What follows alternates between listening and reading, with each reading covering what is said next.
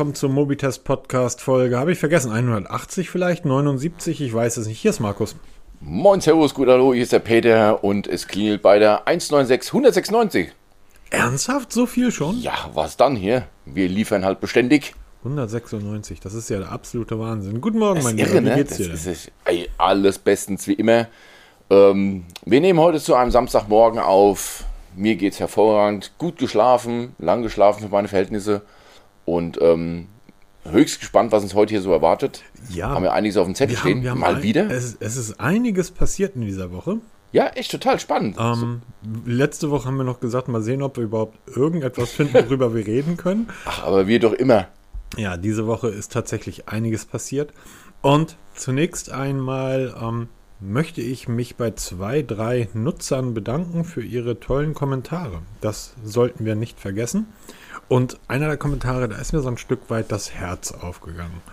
Ähm, zunächst mal an, an, an Dirk, ich nenne den Nachnamen jetzt nicht irgendwie, und Thut, ähm, die sich für unseren Podcast bedankt haben. Ähm, für normale Menschen, genauso sehe ich das auch, normale, endlich normale Leute. Ähm, ja, gerne, machen wir auch weiterhin so. Wir versuchen halt dieses Technik, dieses Technik-Nerd-Kauderwelsch ähm, auf unsere privaten Gespräche zu beschränken. Genau. Ja, warum? Weil wir einfach auch Kunden sind und Nutzer. Ja, Ne? Weil wir eben von dem Scheiß nicht leben müssen, und sondern, wie du es auch so schön beantwortet hast, den Kommentar, wir können es halt einfach machen, weil wir davon nicht leben müssen. ja, genau. Ne?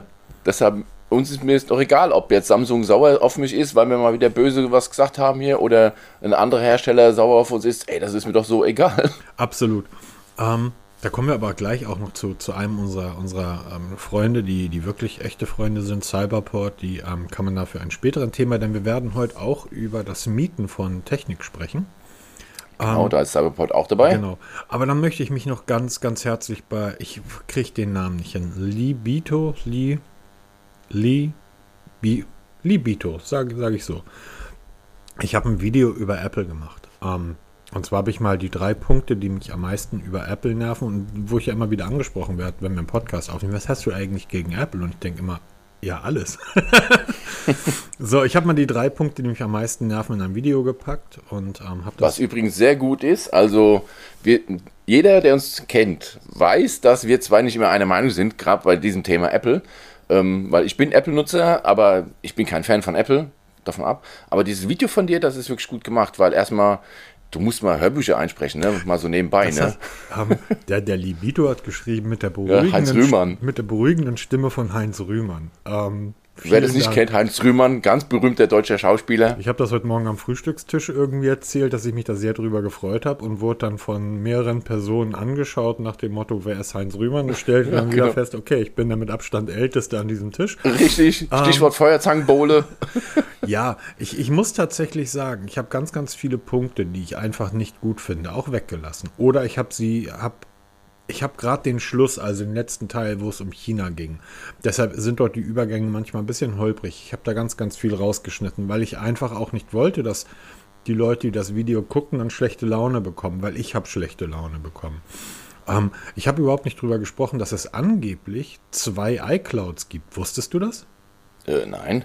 Naja, es gibt ein Gesetz in den USA, der aus dem Patriot Act kommt, das hatte ich ja auch erklärt, dass alle Daten, die in den USA erhoben werden, auch auf dort gespeichert sein müssen. Wir erinnern uns zur, zur, Zeit von Windows Phone, dass ähm, Microsoft, also die amerikanische Regierung, die NSA hat gesagt, hey Microsoft, wir wollen eure Nutzerdaten haben. Da hat Microsoft gesagt, nee, das sind europäische Kunden. Also es ging dann um die Kunden aus Europa. Microsoft hat gesagt, hier sind die amerikanischen Nutzerdaten, könnt ihr haben, da könnt ihr reingucken, aber unsere europäischen Kunden nicht. Das sind Europäer. Hat die amerikanische, hat ein amerikanisches Gericht entschieden, doch, die müsst ihr auch geben, weil die werden ja auf amerikanischen Servern gespeichert. Also hat Microsoft sehr schnell Serverfarmen in München, in Irland und in weiteren europäischen Ländern gebaut, hat unsere Daten also dort gespeichert, hat gesagt, ja, jetzt sind das europäische Server, die auf europäischem Grund und Boden stehen. Das hat das ähm, amerikanische Gericht auch nicht überzeugt, hat gesagt, ihr müsst die Daten trotzdem rausgeben. Und Microsoft wurde dann zu einer Strafzahlung jeden Tag oder jeden Monat mehrere Millionen Dollar verklagt. Microsoft hat in der Tech-Szene darum gebeten, dass sich andere Unternehmen, es ging um Apple, dort anschließen und Microsoft den Rücken stärken. Ähm, Apple hat von vornherein gesagt, nö, ähm, wir geben alle Daten, die wir bekommen, der NSA und der Regierung, was einfach nach amerikanischem Gesetz, das muss einfach so sein. Jetzt gibt es aber China. Und in China geht die Regierung einen Schritt weiter. Die sagen, alle in China erhobenen Daten müssen auf chinesischen Servern gespeichert werden und der chinesischen Regierung zugänglich gemacht werden. Alle in China erhobenen Daten werden bei Apple in der iCloud gespeichert. Also hat die chinesische Regierung Zugang zur iCloud. Was völlig normal ist. Übrigens von allen Wissenschaftlern und allen Leuten, Forschern, die sich damit beschäftigen, wird das auch nicht bestritten. Also hat Apple gesagt, gut, dann bauen wir eine zweite iCloud, die autark von der westlichen iCloud läuft. Praktisch eine iCloud nur für China die meisten Sicherheitsforscher sagen, das ist zwar schön, dass ihr das gemacht habt, aber das ist nur eine Tür und da kommt die chinesische Regierung halt auch durch. Also ich gehe davon aus, ohne das beweisen zu können, dass die chinesische Regierung, und wir haben jetzt ja diese Woche gerade gesehen, was da los ist, ähm, auf sämtliche meiner Daten zugreifen kann. Und du hast gesagt, du bist Apple-Nutzer, ich ja auch. Dieser Podcast wird auf einem MacBook von mir aufgenommen und dann produziert. Das heißt, unsere beiden Spuren zusammengelegt und so weiter. Das mache ich ganz simpel in GarageBand. Und ja, das ist ja immer so, ne? Entschuldigung, wenn ich unterbreche, weil wenn man Nutzer ist, heißt das automatisch, dass ich Fan bin. Das sagst du ja so schön am Anfang, man, man kann eigentlich kein Fan von der Marke sein. Dieses Fanboy-Gelaber da, das geht mir ja eh gegen Strich, ne? Also es ist ja genauso, don't call me Influencer. Ne? Wo ich ja immer, wo mir schon die Krawatte geht. Ich nutze die Produkte, weil sie für mich gut sind, aber ich muss halt automatisch gut finden, was diese, was diese Konzern im Hintergrund macht. Das ist genauso, ich bestelle bei Amazon, muss aber nicht gut finden, was Amazon so alles macht. Ne? Also das muss man so ein bisschen differenzieren und das machst du richtig gut in diesem Video. Es, das es, gefällt mir. Es wundert gut. mich halt tatsächlich. Guck mal, Peter, wir haben Artikel geschrieben, du und ich, gegen Samsung, wo wir wirklich hart gegen Samsung schießen. Ich glaube, einer heißt sogar, warum ich nie wieder ein Samsung-Produkt kaufen kann. Ja. Ähm, da ist aber, und wir wissen, dass die Samsung-Community in Deutschland sehr groß ist. Ja, Foren und Blogs nur für Samsung. Da kommt keiner um die Ecke und ähm, erklärt uns, dass wir Idioten sind sondern das wird dann halt hingenommen. Wir können gegen Pixel, also gegen Google schießen, gegen wen auch immer. Wir, schießen ist auch das falsche Wort. So, ähm, wir, wir nehmen ein Produkt und dieses Produkt wird überall auf der Welt abgefeiert. Und dann nehme ich das Produkt und stelle fest, ja, ist ein mega tolles Produkt. Ich werfe jetzt mal einen Fantasienamen in den Raum. Galaxy S20. ist ein unglaublich tolles Smartphone fantastisch, großartig. Es könnte mein perfektes Smartphone sein. Von der Größe her, Kamera, Leistung. Eine Akkulaufzeit von vier Stunden. Das ist jetzt übertrieben. Lass es dann auf acht Stunden oder neun Stunden kommen. Aber ich komme mit einem Galaxy nicht über den Tag. Und das schreibe ich in seinem Testbericht. Das liest du aber nirgendwo anders. Wir kommen dann nachher noch zu einem Thema. Der Grüße gehen raus an Google und die Pixel Watch. ähm, aber dieses Fan zu sein, also sobald wir irgendetwas, was auch nur an den Rand der Negativität bei, bei Apple gerückt werden könnte, haben wir sofort Horden von wirklich echten Fanboys da, die Fan eines 3 Billionen Dollar Unternehmens sind. Und das erschließt sich mir nicht. Ich verstehe, dass du Fan vom FC St. Pauli bist oder vom, von mir aus ersten FC Köln, von mir aus auch Frankfurt, sehe ich alles ein. Aber Fan von Paris Saint-Germain zu sein? Einem, einem künstlich hochgezogenen, oder Red Bull Leipzig, Ra R Rasenball, künstlich hochgezogenen, was auch immer das sein wollen, die nur dafür da sind, um Geld zu verdienen ähm, die sich auch überhaupt nicht dafür interessieren, was für ein Produkt die liefern. Damit habe ich aber ein Problem. Damit soll das Thema hier aber abgeschlossen sein. Ja, sonst wird es zu philosophisch. Wir sind kein Philosophen-Podcast hier. Ja, vor allem, wenn ich mir irgendwie die, die Philosophen von heute anschaue. Lange Rede, kurzer Sinn. Ähm, das Video ist unten verlinkt. Guckt es euch gerne an. Lasst auch gerne mal ein Abo für den Kanal da, weil ich werde nicht, ich bin kein YouTuber, ich kann nicht zwei Videos in der Woche produzieren, sondern das mache ich meist am Wochenende. Es kommt jetzt aber demnächst eins über das Sony Xperia 5. Aber da reden wir auch später drüber.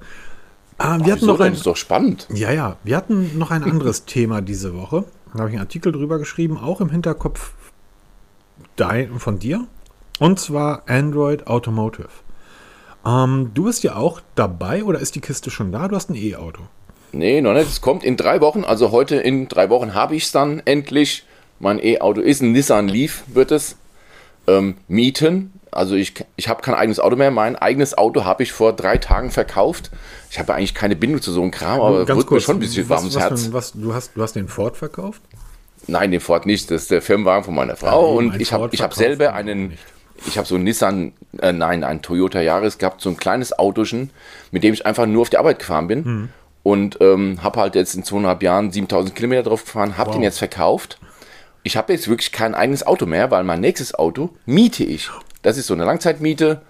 Ne? Und weil ich habe dann kein eigenes Auto mehr. Also ich besitze kein Auto mehr. Das ist so unglaublich spannend. Sorry, dass ich dich da unterbreche. Aber Ja, das ist das- einfach für mich so spannend, weil ähm, ich kenne, ich kenne, wir kennen uns jetzt, keine Ahnung, wir machen den Podcast seit 11, 12 Jahren, sondern wir kennen uns 14, 15 Jahre.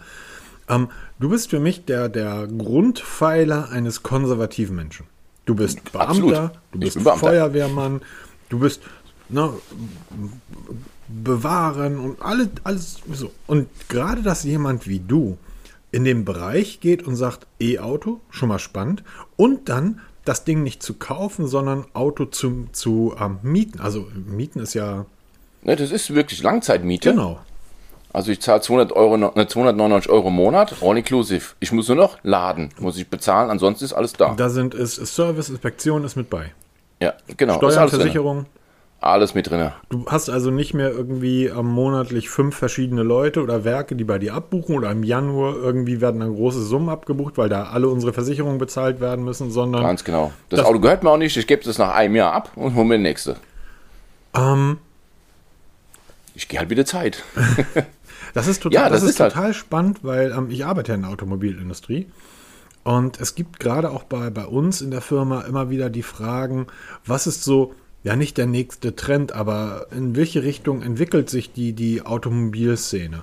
Und da gibt es dann mehrere Strömungen und ich finde das unglaublich spannend, dass gerade jemand wie, wie du ähm, dann sagt, okay, dieses ähm, Besitzen, also haben, wie gesagt, wir kommen nachher noch drauf, dieses Haben, was für mich dann in dem Fall, zumindest bei technischen Geräten, recht wichtig ist, das ist für dich bei einem Automobil dann gar nicht mehr so relevant, sondern du entscheidest dich einfach und sagst, der Preis ist okay, ich habe einfach kein Zores mehr damit, das heißt, ich muss mich um nichts weiteres kümmern.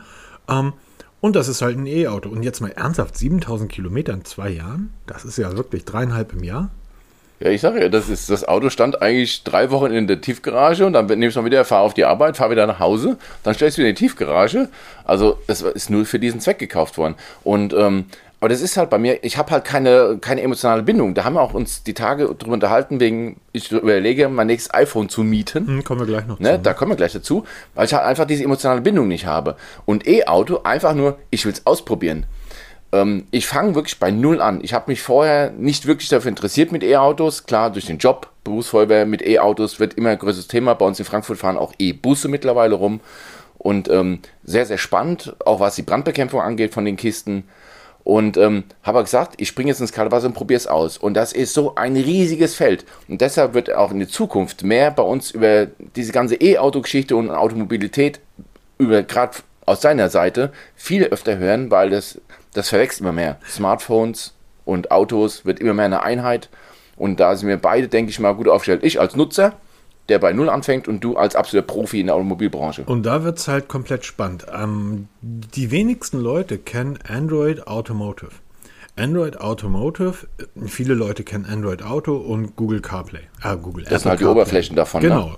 Ja, das sind nicht die Oberflächen, sondern ähm, du setzt dich in ein Auto, startest, startest es oder schaltest es ein. Heutzutage drückst du einen Knopf, ne?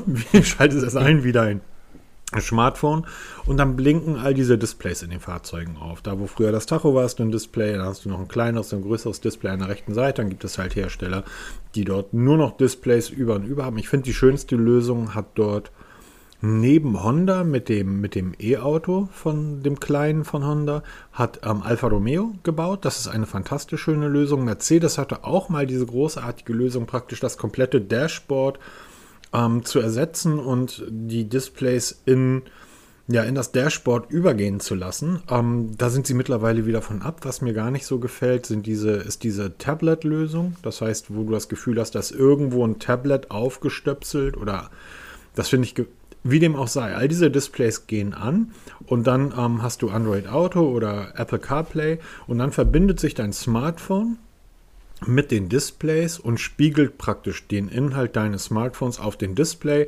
Die Bedienoberfläche ist angepasst ähm, auf eine, man kann es wie ein Tablet dann praktisch sehen. Das heißt, die Bedienoberfläche ist so angepasst, dass du das auch bei der Fahrt gut bedienen kannst, was man nicht machen sollte.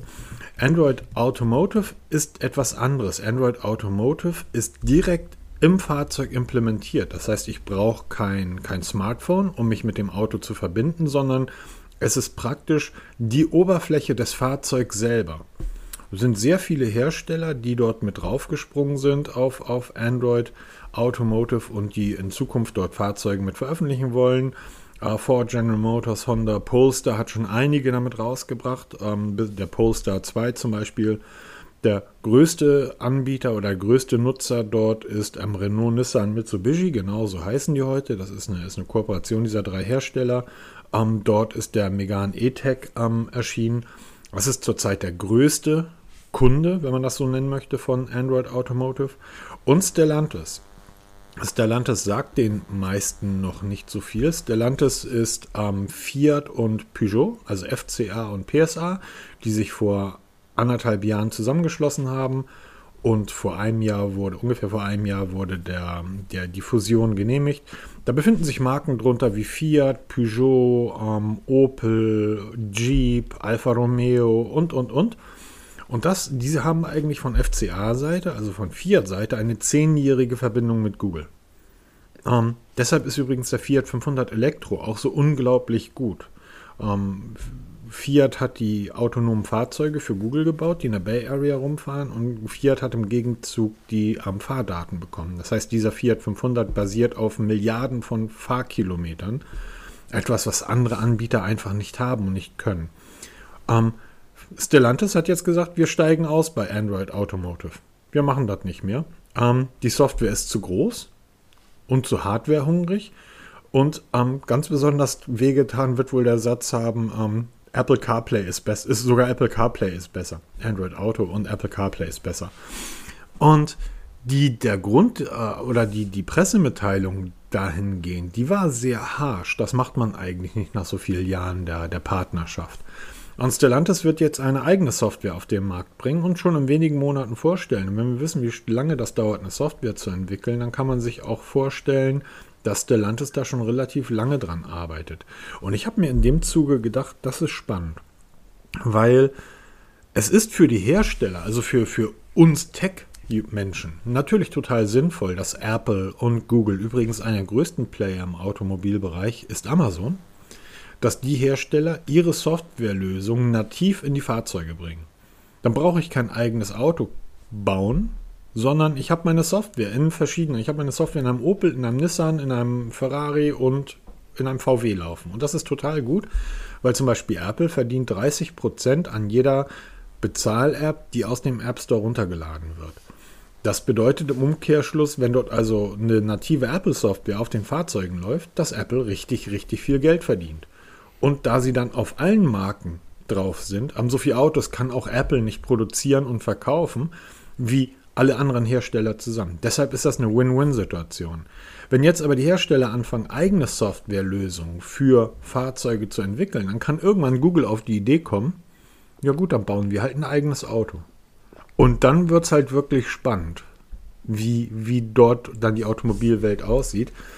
Weil ich glaube, davor haben alle Hersteller Angst, dass Apple und Google ähm, plötzlich um die Ecke kommen und sagen, no, haben wir halt ein eigenes Auto. Die Gerüchte gerade bei Apple sind ja schon uralt mit, mit dem iCar und was, wie das alles da hieß. Ne? Ich halte das wirklich für ein Gerücht. Ich glaube wirklich, dass ähm, ich glaube, dass sie an, an einer Lösung arbeiten und ich glaube, dass wenn Apple will, dass sie relativ schnell ein eigenes Fahrzeug auf die Straße bringen, ich bin mir aber sicher, dass die bei Apple gerechnet haben und gesagt haben, das ist sinnvoller für uns, wenn wir 30% von VW, Mercedes, Opel, Nissan, Toyota, Honda, Ford und wem auch immer bekommen, als wenn wir ein eigenes Fahrzeug auf die Straße bringen, weil in dem Moment würden alle anderen Hersteller unsere Software, also Apple CarPlay, rausschmeißen. Die würden sie nicht mehr nutzen, weil wir dann direkt der Mitbewerber wären.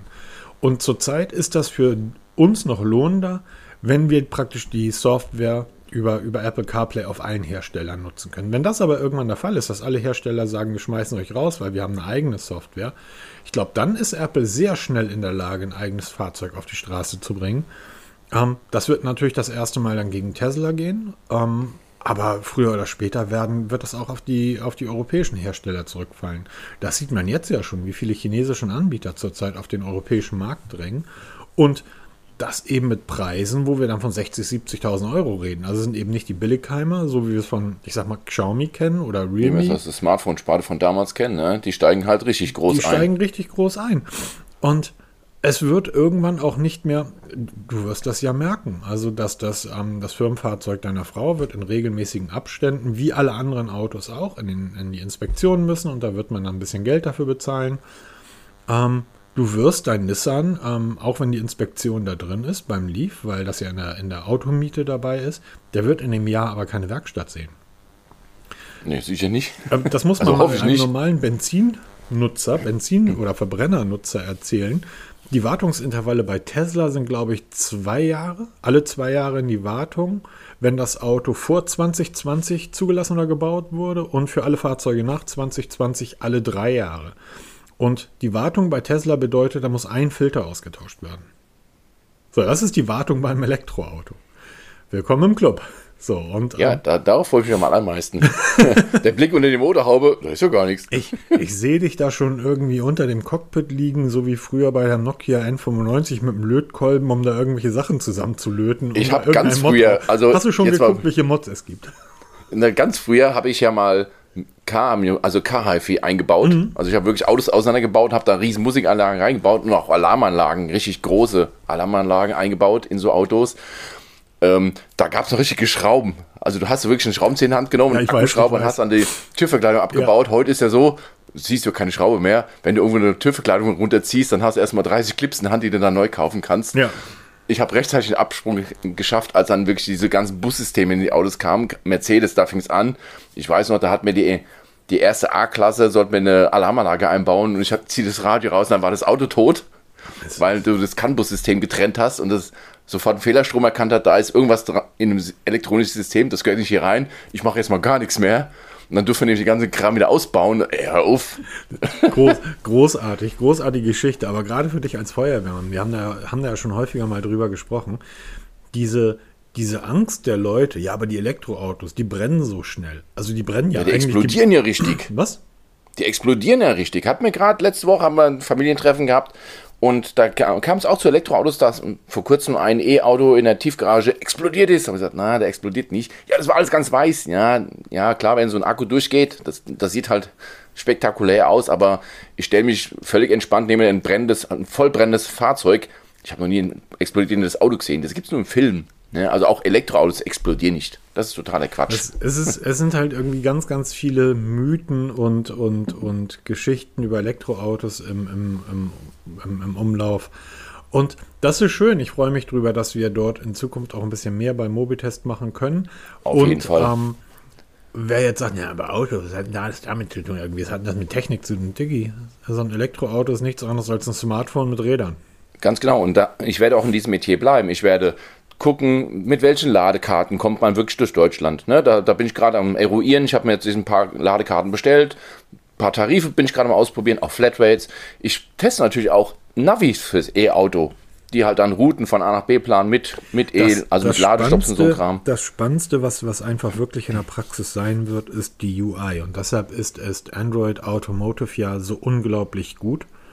Ähm, Android Auto auch und Apple CarPlay auch, weil diese beiden Unternehmen seit zehn Jahren nichts anderes machen, als wie kann ich ein kompliziertes technisches Produkt, und machen wir uns nicht zu, ein Smartphone ist ein unendlich kompliziert technisches Produkt, wie kann ich das so einfach in der Bedienung als möglich machen?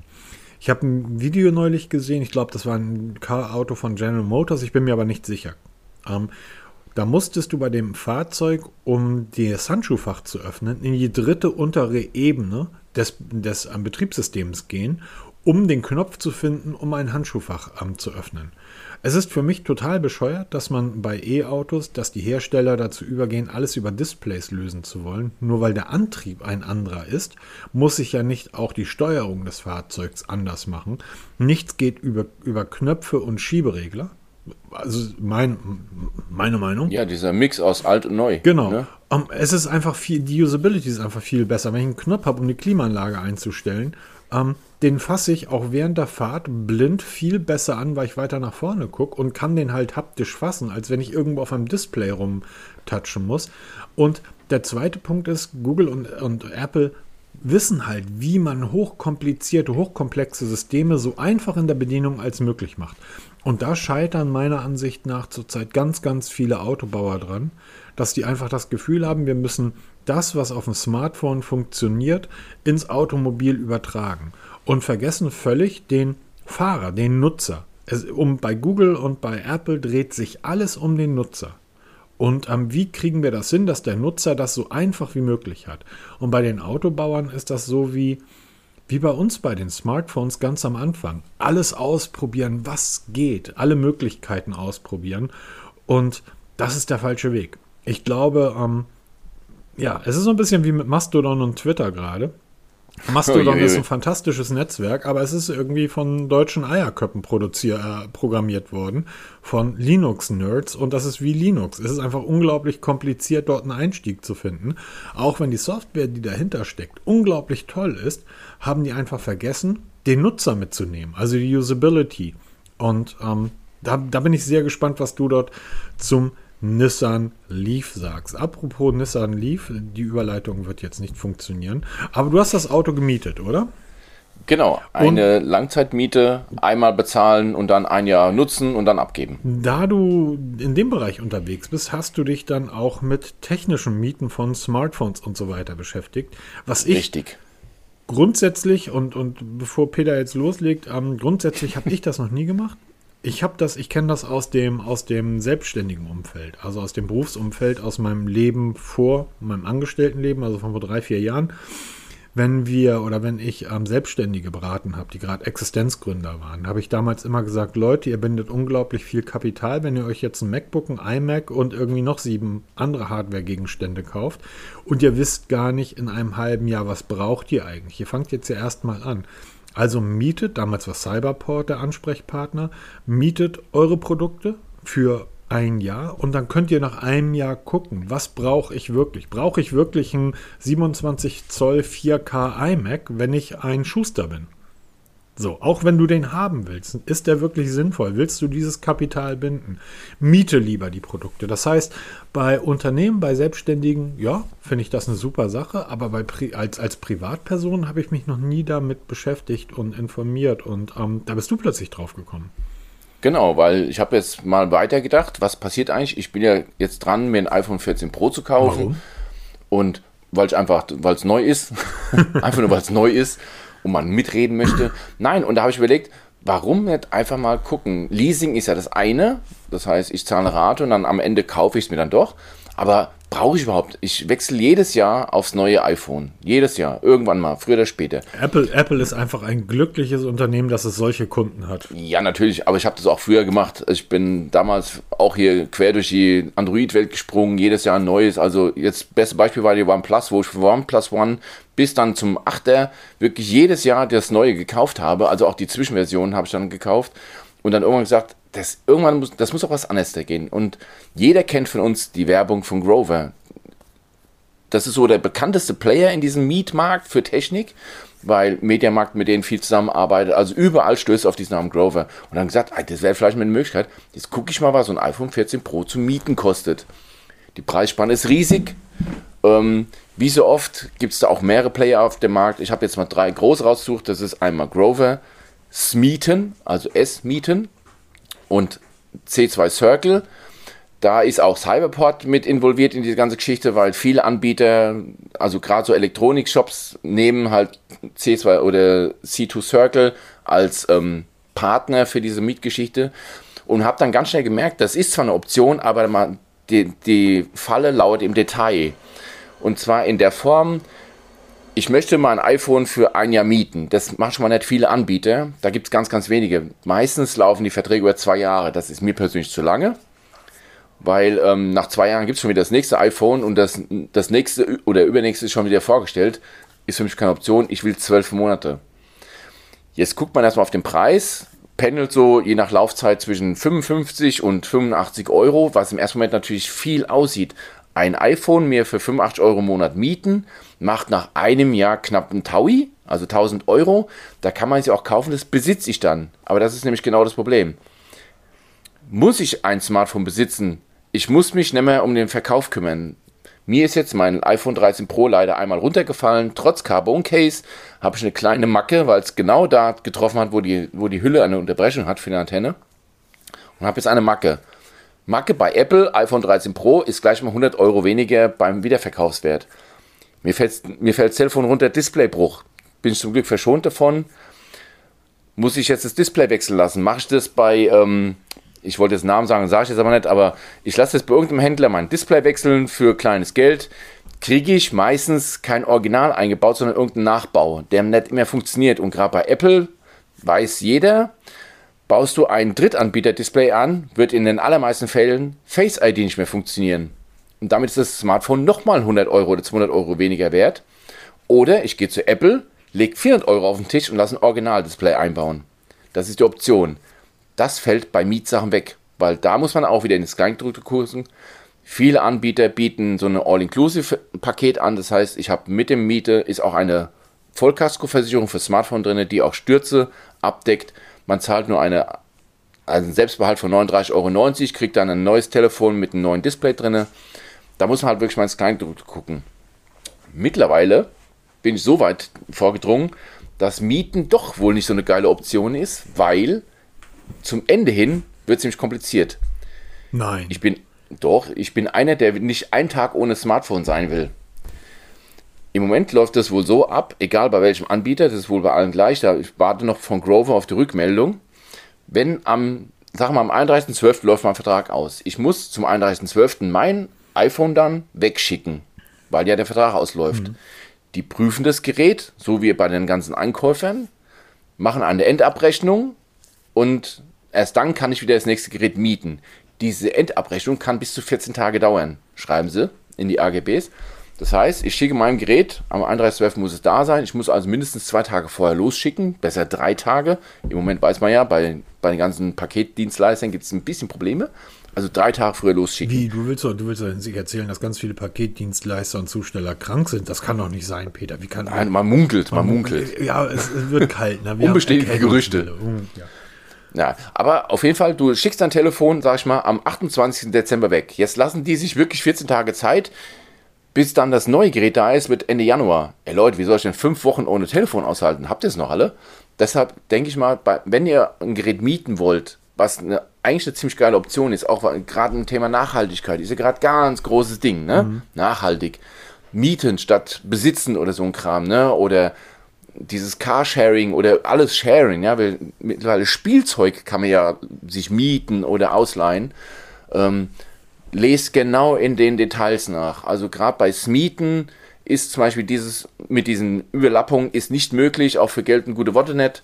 Ich kann keine zwei Verträge parallel laufen lassen bei denen, um eben das zu überbrücken. Das, das machen die nicht.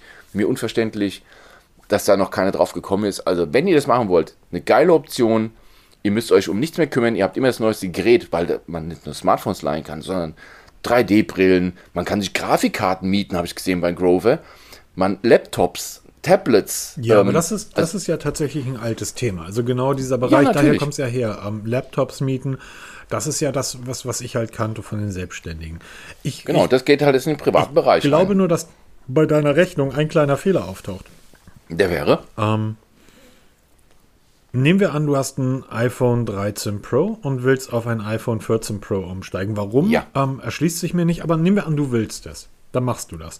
Und du sagst jetzt, das ist total geil. Ich bin bei Grover, da kriege ich einmal im Jahr diese fünf Wochen zu überbrücken. Ist bei dir natürlich wirklich die Gefahr, dass du dann fünf Wochen lang dein Pixel 6a nutzen müsstest und dich dann so an dein Pixel 6a gewöhnt hast. Dann kommt das iPhone 14 Pro und dann geht es dir wie mir. Dann guckst du dieses iPhone an und denkst dir, oh, alte Technik. ja, das ist natürlich eine Gefahr. Um, ähm, und du sagst, du hast aber einfach diesen, diesen Zores nicht mehr mit dem Wiederverkauf. Ja. Den kann man umgehen. Und zwar, ja, ich kenne diesen Nervkram ja auch von eBay Kleinanzeigen und diesen ganzen Mist, habe ich auch keinen Bock mehr drauf. Du hast ein iPhone 13 Pro, das ist dir runtergefallen, da ist eine Delle im Display, eine Delle im Rahmen. Das heißt, du schätzt jetzt, wenn du es jetzt verkaufen würdest, es wäre makellos, würdest du da 800 Euro für bekommen. Circa, ja. So, dann gehst du zu einem der Rebuyer. Zu irgendeinem. Da kriegst du noch 700 Euro dafür. Dann, Mit der Macke 650. Augenblick, Augenblick. Da kriegst du noch 700 für. Dann ziehst du im Kopf für das Display, für die Delle irgendwie ein Hunderter ab. Dann kriegst du nur noch 600 Euro oder 550 dafür. Okay? Ja. Das musst du dann, dann sagst du, okay, wisst ihr was? Und selbst wenn ihr dann richtig mistig seid, kriege ich 500 dafür. Dann verkaufst du dein iPhone 13 Pro für 500 Euro. Mhm. Wo jeder sagen würde, das ist ja totaler Wahnsinn. Dann hast du aber praktisch 500 Euro auf Tash und packst da nur noch 500 drauf, um dir das iPhone 14 Pro zu kaufen. Und schon hast du 50% gegenüber Grover gespart. Also So Punkt würde ich halt ist, rechnen. Oder mache ich iPhone einen 14 Pro kostet 1200 Euro, man kriegt es im Moment auch nicht günstiger. Also du- 1200 Euro, wenn du es überhaupt kriegst. Also das ist ja das Nächste. Also, Aber trotzdem bleiben die 500 Euro, die du gegenüber Grover gespart hast. Ja, natürlich, hast du vollkommen recht. Aber auch mit allem anderen. Wenn ich zum Beispiel verliere, ist es weg. Dann ist auch das Geld weg. Ich muss aber auch erstmal das, ich muss ja auch erstmal diese 1200 Euro oder 1100 Euro für das iPhone haben. 700, es es sind 700, und- weil du kriegst 500. Nein, ich muss ja erstmal ein iPhone kaufen. Nein, Ich muss erstmal eins kaufen. Nein, Natürlich, doch. Bei, wenn ich bei Grover oder bei Smeeten oder bei wem auch immer mir ein iPhone miete, Mhm. muss ich schon mal kein Geld zurücklegen, um es erstmal zu kaufen. Das fällt ja schon mal weg. Das ist ja auch bei meinem Auto mieten. Die Kollegen sagen, bist du wahnsinnig, 300 Euro pro Monat für, für so ein kleines Auto zu mieten? Dann sage ich, ja, aber ich muss kein Auto kaufen. Kollegen sparen 200 Euro im Monat an, um sich in zwei Jahren, drei Jahren dann ein neues Auto kaufen zu können und gebrauchtes. Das fällt bei mir weg. Ich brauche ja keine, kein, erstmal kein Grundgerät. Um ein Gerät zu verkaufen, muss ich ja erstmal haben. Ja, ich, ich, Das fällt weg. ja, aber guck mal, du sagst ja bei Grover bist du dann fünf Wochen ähm, praktisch ohne Smartphone. Das heißt, du schickst dein iPhone dahin, musst du zwei, drei Tage vorher losschicken, dann wird es geprüft und erst nach 14 Tagen, ich weiß nicht, wie du auf fünf Wochen kommst, also nach 14 Tagen. Nein, aber alles in allem, bis dann das neue Gerät dann auch da ist. Genau, du musst ja einen neuen Vertrag Zeit, abschließen. Diese ja. Zeit, diese Zeit musst du ja auch bei einem Rebuyer überbrücken. Das heißt, ich nimmst ein iPhone 13 Pro, schickst das zu einem Rebuyer, das wird dann innerhalb von drei bis fünf Tagen geprüft und wirklich zwei Tage später, das sind meine Erfahrungen bis jetzt, zwei Tage später ist das Geld auf deinem Konto. Reden wir mal, sagen wir mal zehn Tage, hast du dann praktisch die Kohle nicht. Nach zehn Tagen hast du die 500 Euro überwiesen bekommen und dann kannst du dir 700 Euro dazu packen und kaufst jetzt für 1200 dein iPhone 13, äh, dein iPhone 14 Pro. Hast du immer noch, du hast 500 Euro gegenüber den, den Grover und den anderen gespart. Oder sehe ich, ich oder mache ich da wirklich irgendeinen Gedanken? Nein, du hast es schon richtig, aber du hast halt eben immer diese Rennerei, die mir halt dann komplett wegfällt. ich brauche mal einmal zur Post rennen. Du, du, wenn du das bei einem Rebuyer machst, machst, hast du doch dieselbe Rennerei wie bei Grover. Du Na, ich sage ja, du hast, du hast vollkommen recht. Du sparst dadurch ähm, kein Geld. Es ist teurer. Ja. Das ist halt die Faulheit und Bequemlichkeit, bezahlst du dafür. Ich bin, ehrlich gesagt, zu faul. Oder ich habe einfach keinen Bock mehr, ein iPhone bei eBay ich Kleinanzeigen würde, zu ich möchte, kaufen. ich, mir liegen jetzt 30 Beamtenwitze irgendwie, aber Peter, die lasse ich, die lasse ich aus. Als Feuerwehrmann, du weißt ganz genau, ich, wie, wie, was für einen unglaublich hohen Respekt irgendwie ich vor, vor Feuerwehrleuten habe. Aber mir liegen gerade so viele Beamtenwitze. Nein, aber es ist wirklich so. Man, es ist natürlich ein Luxusproblem, Mhm. muss man ganz klar sagen. Wenn ich pro Monat einfach mal so eben, sag ich mal, 80 Euro ausgebe, um mir ein iPhone zu mieten, um mal halt eben diesen ganzen Zorres am Ende der Laufzeit nicht mehr zu haben, das ist Bequemlichkeit. Ja, das ist genauso wie beim Automieten, dass ich sage, ähm, am Ende des Jahres gehe ich beim Händler ab, nehme das neue mit und fahre heim und ähm, muss mich um, um keinen TÜV mehr kümmern, um keine Werkstatt Ja. mehr kümmern, das ist mir alles wurscht. Ne? Die Bequemlichkeit bezahlst du eben. Das ist genauso, du kannst Obst kaufen und schnippeln, ne? oder kannst auch geschnippeltes Obst kaufen. Das ist halt teurer. Das ist, Ne? Das ist halt, richtig. die Bequemlichkeit bezahlst du. Das ist, das ist absolut richtig und ähm, da, da brauchen wir auch gar nicht drüber reden. dass das, um nichts anderes geht's. Ähm, aber wie gesagt, selbst ich, ich habe jetzt gerade von, von 500 Euro gesprochen, die du bei einem, einem Rebuyer bekommst. Ne? Ähm, selbst wenn das Gerät ähm, ähm, im Zustand gut ist, bekommst du ja über 500 Euro. Also gut bedeutet ja irgendwie, da sind Dellen und Doings mit drauf. Da haben wir auch unsere Erfahrung mitgemacht. Ne? Genau. Und ich muss ganz ehrlich sagen, ich, ich, ich war, ich war tatsächlich, was den Verkauf betrifft, mit der Kommunikation des Anbieters, da haben wir auch schon drüber gesprochen, war ich, äh, war ich nicht zufrieden. Also der hat sich ja überhaupt nicht gemeldet. Das Einzige, was der Stumpf nach zehn Tagen gemacht hat, ist mir genau die Summe überwiesen, die er mir vorher versprochen hat. Das waren über 700 Euro, die ich für mein iPhone 13 Pro bekommen habe. Und ich habe dann das Geld genommen habe irgendwie nochmal ein 20 draufgepackt und habe dann davon praktisch mein, mein Zenfone 9 gekauft. Ich hätte für denselben Preis mir auch ein iPhone 14 kaufen können, hatte da dann aber aus den bekannten Gründen keine Lust mehr. Ich finde das aus einem Grund sehr spannend und ähm, hast du da mehr Erfahrung gesammelt? Wie ist das tatsächlich bei einem Displaybruch? Wird danach gefragt von, von den Anbietern selbstverschuldet, fremdverschuldet? Genau, das war eine der wichtigsten Fragen bei mir. Was passiert, wenn jetzt wirklich mal das Display runter, also das Telefon runterfällt, Display ist gesprungen? Das ist natürlich der Super-GAU. Also da musst du dann genau in die AGBs gucken und auch mal nachfragen. zum Beispiel bei Smieten ist es so, du zahlst 39 Euro Selbstbehalt. Das ist wie bei der Kfz-Versicherung, mhm. wenn du gegen Baum fährst, hast du eine Selbstbeteiligung bei, im Fall eines Falles. Das gibt es da auch. Hat aber nicht jeder. Bei anderen musst du dich selber kümmern. Du kriegst, also du schickst dann einen Reparaturauftrag an den Vermieter. Ne, das ist genauso, wenn du ein Auto mietest und baust mit einem Unfall, musst du auch den Vermieter mhm. Bescheid sagen. Dann geht es auch in eine Werkstatt, wird repariert und du trägst die Kosten dafür. Ne? Wie hoch die auch dann mehr ausfallen. Dafür hast du eine Haftpflichtversicherung. Also jeder normale Mensch sollte eine Haftpflichtversicherung haben, der im Fall eines Falles dafür eintritt. Es sei denn, es ist grob fahrlässig oder Vorsatz. Ne, wenn ich sage, ich werfe jetzt mit, mit ähm, aller stumpfer Gewalt meinen Backstein in meine Scheibe vom Auto, dann ist es Vorsatz, dann wird der Vermieter nicht bezahlen oder auch dein, deine Privathaftpflicht nicht. Bei Smieten schickst du das Telefon zurück, du kriegst ein neues Gerät geschickt und zahlst 39 Euro pauschal, egal welche Art. Bei Verlust, bei Diebstahl, also Verlust in jeder Art und Weise, ob es absäuft oder was auch immer, 39 Euro und die Sache ist geritzt andere Anbieter machen dann Kostenvorschläge. Also da musst du genau in die AGBs reinschauen.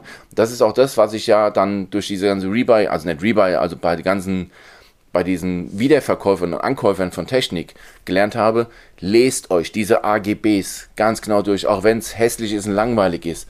Und fragt nach bei Fragen, weil im Falle eines Falles ist es zu spät. Es gibt nämlich einen ganz alten Spruch.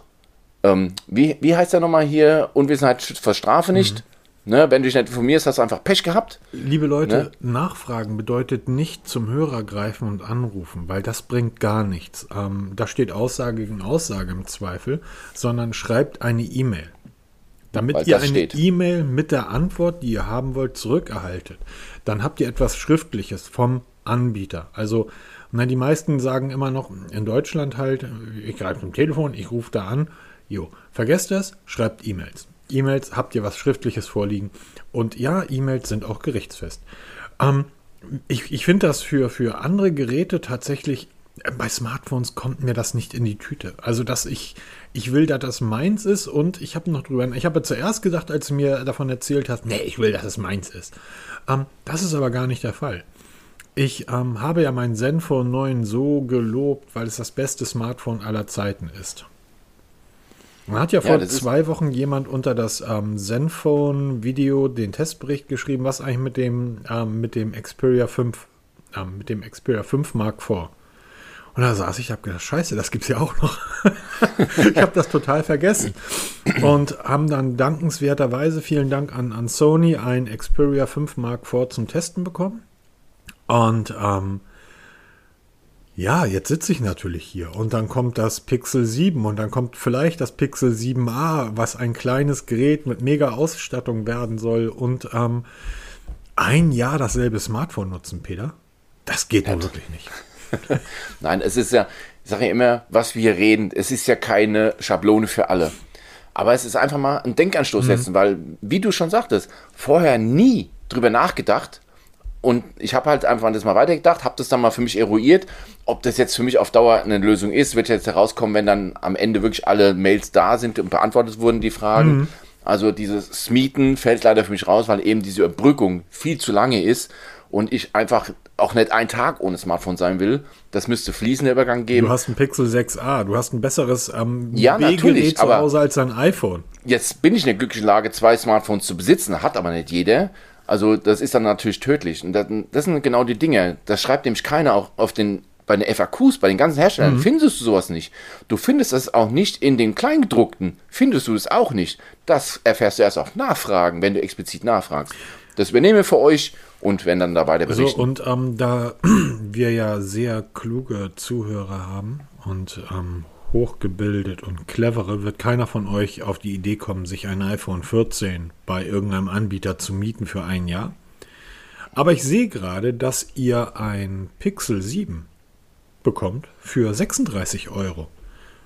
Und da, beweg ja, da bewegen wir uns ja plötzlich in Preisklassen, wo ich denke, Moment, Moment, du kriegst ein Redmi Note für 10 Euro im Monat. Ja. Verstehe, also, ne, wie gesagt, ein iPhone zu mieten würde mir nie einfallen, aber so als, ich sag mal, so als Zweithandy, so ein, so ein ähm, 11T von Xiaomi für 15 Euro im Monat. Das ist dann, das sind ja tatsächlich Preise, die ich unglaublich spannend finde. Das Ja, oder einfach mal was ausprobieren. Ich hab- wollte zum Beispiel mal ein MacBook ausprobieren. Jetzt sind wir natürlich in der glücklichen Lage, dass wir Cyberport als Partner im Hintergrund haben, wo man du eben hast mal doch schon ein anruft. MacBook ausprobiert. Ja, genau. Schick doch mal ein MacBook rüber, will ich mal ausprobieren. Ah ja, klar. Machst du, einen Tag später liegt ein MacBook hier auf dem Tisch. Hat natürlich nicht jeder. Wenn ihr mal sowas ausprobieren wollt, mietet euch einfach mal so ein MacBook. Kostet 27 Euro im Monat. 30 Tage, habt ihr es bei euch, könnt ihr es auf Herzen Nieren testen. 30 Tage ist wirklich eine lange Zeit. Und dann entscheidet ihr, ist was für mich oder ist nichts für mich. Und dann könnt ihr es wieder zurückschicken und kauft euch einen gebrauchtes oder was auch immer. Ne? Also ja, Oder halt auch, geht also weg von diesen, von diesen hochpreisigen Geräten, weil, ähm, wie gesagt, 50 Ja, nicht von dem Hochpreis. Ganz einfacher gedacht. Wie oft kaufen sich Leute bei Amazon irgendwas, probieren es aus, schicken es zurück? Ganz oft. Schön arschig, brauchst du nicht. Ich will zum Beispiel unbedingt mal diese ganze 3D-Geschichte mal im Flugsimulator ausprobieren. Ne? Microsoft Flight Simulator mit einer 3D-Brille will ich ausprobieren. Jetzt kann ich mir natürlich für 500 Euro so einen Kasten kaufen. Ich kann mir aber auch für 22 Euro so ein Ding 30 Tage mieten. In 30 Tagen sollte ich genug Erfahrung sammeln, ob das was ist oder nicht. Es Das- gibt nämlich viele Menschen, die diese Motion Sickness haben, die das nicht können. Naja, und überleg mal, Peter, all die Testberichte, die wir auf all den Blogs und Webseiten lesen, die am, am Tag des Erscheins eines Produktes erschienen sind, da haben die Tester diese Geräte wirklich sieben Tage auf Herz und Nieren ge- Nieren geprüft und können dann schon einen, einen 37-seitigen Testbericht darüber schreiben. Ja, natürlich. Nach fünf bis sieben Tagen. Da solltet ihr das auch in 30 Tagen hinbekommen, oder? Ganz genau. Nur mal so im Hinterkopf behalten, so als Alternative, wäre das mal vielleicht eine Möglichkeit. Ja, sehr spannend. Also gerade wenn man von diesen hochpreisigen Dingern wegkommt und sagt irgendwie ein Zehner im Monat, ähm, dann kündige ich eins meiner 15 Abos, die ich irgendwo habe für irgendwelche Streaming-Portale, wo ich seit Monaten nicht reingeschaut habe. Und für dieselbe Kohle lege ich mir praktisch ein Anführungsstrichen Ersatz-Smartphone in, in die Schublade, falls meins dann mal runterfällt oder ich das mal überbrücken muss eine Zeit lang. Ähm, eigentlich wirklich spannend. Wirklich Ja, spannend. so, wenn man mal drüber nachdenkt, gar nicht mal so doof, ne? Gar nicht mal so doof. Gar nicht mal so doof war auch der, der Kommentator, der mir dann unter das YouTube-Video geschrieben hat, was eigentlich mit dem Xperia 5 Mark IV. Ich Ja, habe, erzähle mal. Ich habe bereits zwei dieser Geräte getestet. Ich habe das Xperia 5 Mark II und Mark III getestet. Das Vierer habe ich, glaube ich, ausgelassen. Nee, oder? Ja, Es waren einige Experience, also du bist auf jeden Fall Ich habe hab das im letzten sagt. Jahr ausgelassen. Ähm, das erste, was ich, was ich, was mir aufgefallen, also es dürfte mit Chance, wenn dieser Podcast draußen ist, bereits das ähm, Unboxing-Video online sein. Ansonsten ähm, hinterlasst ein, ein, ein Abo auf dem YouTube-Kanal.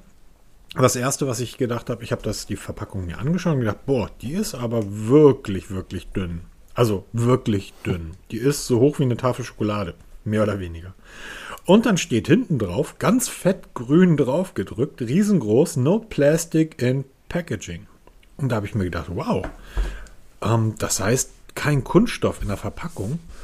Dann haben die das Ladekabel ja wohl aus Recyceltes Material. aus Stahl hergestellt oder aus recyceltem Material, weil wir reden ja beim Sony Xperia 5 Mark vor und das ist leider bei allen Xperias so ähm, von einem Gerät, was über 1000 Euro kostet. Und das ist die kleine Version. Ja, das ist also nicht das Flak-Flaggschiff, sondern es ist das Flaggschiff. Das Flag Flaggschiff ist das Sony Xperia One Mark IV und das bist du mit 1200, 1300 Euro dabei in der kleinsten Konfiguration.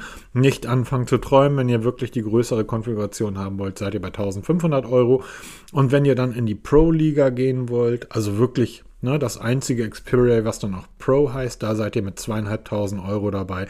Ähm, für alle, die denken, dass Apple und Samsung hochpreisig ist und diese Geräte können nicht viel mehr. Die Xperias. Ähm, das heißt, wir reden hier von einem 1050 Euro Gerät und da habe ich gedacht, das ist total gut, dass die dann ein, ein Ladekabel aus recyceltem Material ähm, mit in die, in die Verpackung legen. Ja, und dann habe ich die Verpackung aufgemacht und festgestellt, da ist ein Handy drin und ganz viel Papier und das war's. Ja, und ähm, das fand ich dann tatsächlich ein Stück weit krass, dass bei einem so teuren Gerät weder Stecker noch Ladekabel mit dabei sind. Warte mal, jetzt mal zum Mitschreiben. Ich weiß noch, es wurden Hersteller absolut angegriffen, weil sie plötzlich das Ladeka Ladestecker rausgelassen haben. Bei dem fehlt auch jetzt noch das Ladekabel. Kein Ladekabel dabei. Es ist Wow. nur Papier in der Packung. Was natürlich wieder bei, für Sony typisch ist beim Xperia, du kannst die SIM-Karte, ähm, den SIM-Kartenschacht, das Gerät ist wasserdicht, du kannst den SIM-Kartenschacht wie üblich ohne Werkzeug öffnen. Das heißt, es ist gar kein Metall außer dem Smartphone mehr in der Verpackung. Ähm, aber es ist nicht mal ein, ein USB-Kabel dabei. Und das finde ich wirklich eine, das finde ich wirklich eine, eine Spur krass. Ja, das ist schon heftig, ne? Also, wobei, es ist ja eigentlich der Trend. Ne? Und wir reden alle von Nachhaltigkeit und ich habe gerade heute Morgen meine Kiste wieder mal rausgekramt, weil ich ein Kabel brauchte, ein neues. Wie viele Kabel ich mittlerweile da unten liegen habe? Das ist der Wahnsinn. Hunderte. Das ist der absolute Wahnsinn. Und ja. man darf eins nicht vergessen, in den Kabel steckt auch Elektronik drin. Ne? Also in vielen Kabel stecken Chips drin. Äh, und wir reden alle über Chipmangel. Und ich alleine habe bestimmt jetzt, jetzt ohne nachzuzählen 100, 120 Kabel unten drin liegen. Ich brauche mhm. eigentlich keins mehr, ne? wenn man ganz ehrlich ist. Also von daher. naja, zum Xperia. Ich nutze das jetzt tatsächlich seit drei, vier Tagen. Und was sagst du? Bin hin und her gerissen. Ähm, hm, okay. Inwiefern? Also ich liebe ja dieses, ähm, dieses Industriedesign von diesem Gerät. Das hat es immer noch. Das heißt, es hat im Vergleich zu Anführungsstrichen modernen Smartphones Im Vergleich zu dem, was wir heute kennen, hat es halt oben und unten noch dieses, diesen, dieses Kinn, ja, also diesen schwarzen Balken. Das heißt, das Frontdisplay geht nicht bis nach komplett oben und unten, ähm, sondern du hast, aber der wird immer schmäler von Gerät zu Gerät. Die, ähm, der Displayrahmen zur Seite der ist minimal. Also das Design des Geräts von vorne, es sieht fantastisch aus. Ich habe übrigens, ich wusste gar nicht, dass es das gibt, eine silberne Version zugeschickt bekommen. Das Gerät ist matt silber. Ähm, die Kanten sind leicht abgerundet. Es fasst sich unglaublich gut an. Du hast natürlich einen Headset-Eingang, also ein 3,5er Klinke. Du, der Ein-Ausschalter, in dem der Fingerabdrucksensor ist, der ist leicht im Rahmen verborgen. Der ist, liegt also ein bisschen tiefer. Das ist eine Sache, die mich beim Zenfone ein bisschen stört. Der Fingerabdrucksensor ist ja im Ein-Ausschalter. Und es kommt sehr häufig vor, dass du das Gerät in die Hosentasche steckst, dabei unwillkürlich an den Ein-Ausschalter kommst, das Gerät also entsperrst und, entsperrst und du Fotos aus der Hosentasche machst. Das kann beim Xperia nicht funktionieren oder passiert da nicht. Die Kamera,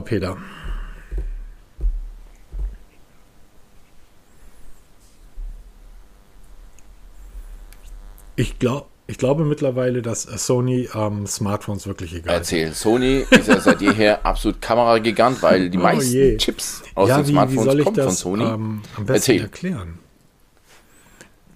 Die meisten, 99,9% aller Nutzer machen äh, Automatikmodus. Inwiefern? Automatikmodus. Nehmen das Smartphone aus der Tasche, Foto drauf und dann wird halt ein Foto gemacht. Sony hat diese, in den ersten Versionen hatten sie noch die Android Foto App und ihre eigene so Foto App ja. auf dem Gerät. Mittlerweile gibt es nur noch Foto, also Sony eigene Apps für die Kamera, für die Videokamera und für das Produzieren von Videos. Sind Sony eigene Apps auf dem, auf dem Gerät drauf. Und auch das bietet eine Automatikfunktion. Du hast natürlich weiterhin einen hervorragenden dezidierten Kamerabutton am Gehäuse einfach durchgedrückt und du machst ein Foto. Diese Kamera-Apps sind im Bereich der Automatikfotos nicht ganz so geil wie von anderen. Also diese, die Fotos, die dabei rauskommen, sind nicht ganz so geil wie von einem Pixel zum Beispiel. Oder auch von einem iPhone oder von einem Samsung. Im Automatikmodus. Die, deshalb sagte ich, Sony interessiert sich wahrscheinlich wirklich kaum noch für die Smartphones.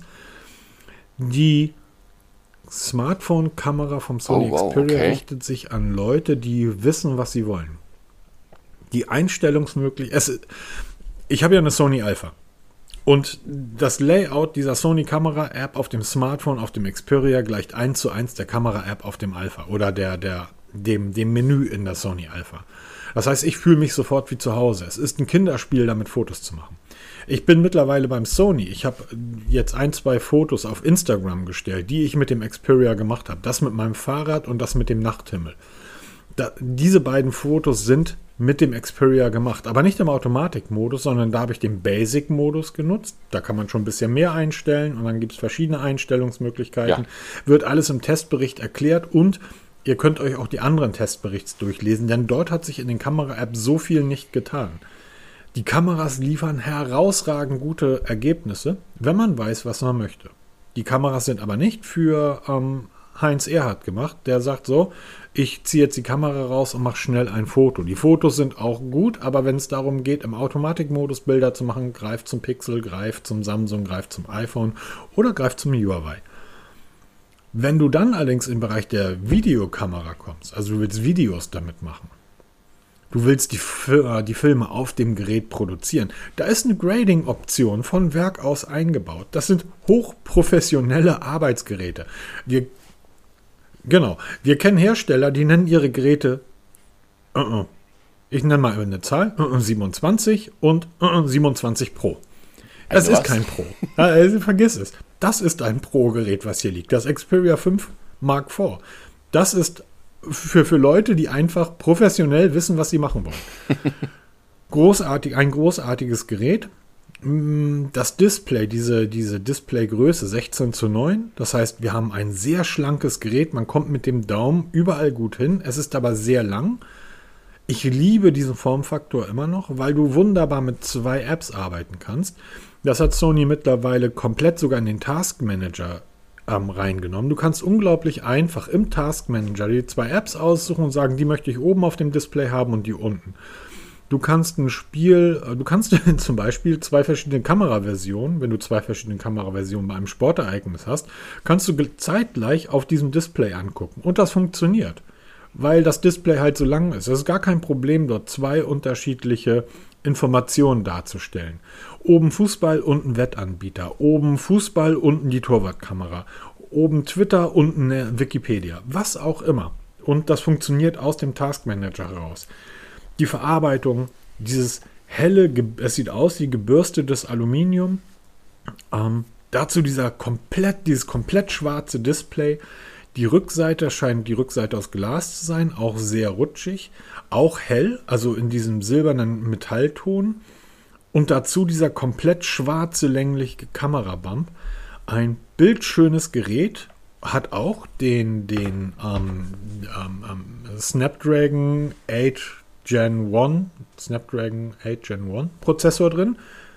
Ich muss die Akkulaufzeit beim Zenfone ein bisschen zurücknehmen. Ich habe gesagt, das ist das ähm, Smartphone, was am längsten durchhält. Glaube ich immer noch. Den aktuellsten halt. Aber die Laufleistung beim Zenfone wird nicht am Zenfone liegen, sondern an dem Prozessor. Denn ich komme auf ähnliche Laufleistungen beim Sony Xperia.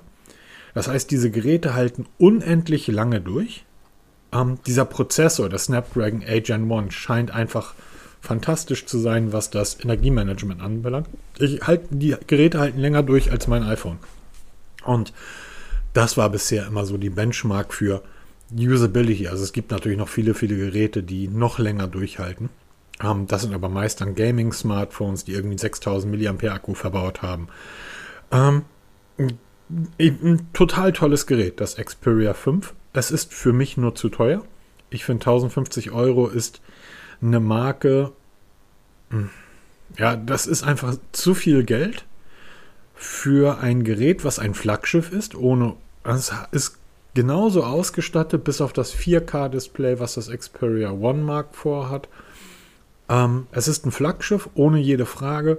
Aber da ist die Frage, warum über 1000 Euro? Ähm, ich sag mal, 899 hätten es auch getan, vielleicht sogar 799 oder 800. Es ist die Zenfone-Liga, Zenfone 9. Und da schaue ich jetzt mal, welches der beiden Geräte für mich besser ist. Eine allgemeingültige Aussage kann ich da nicht treffen. Was die Kamera betrifft, liegt das Sony ganz klar vorne.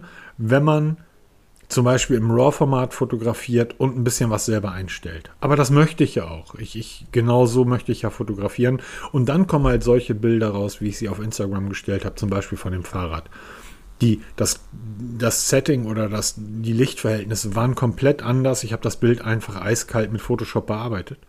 Und das kann ich halt, wenn ich es im RAW-Format aus dem Xperia ziehe, mit all den Daten, die das Gerät mir dann als, als Fotograf mitliefert.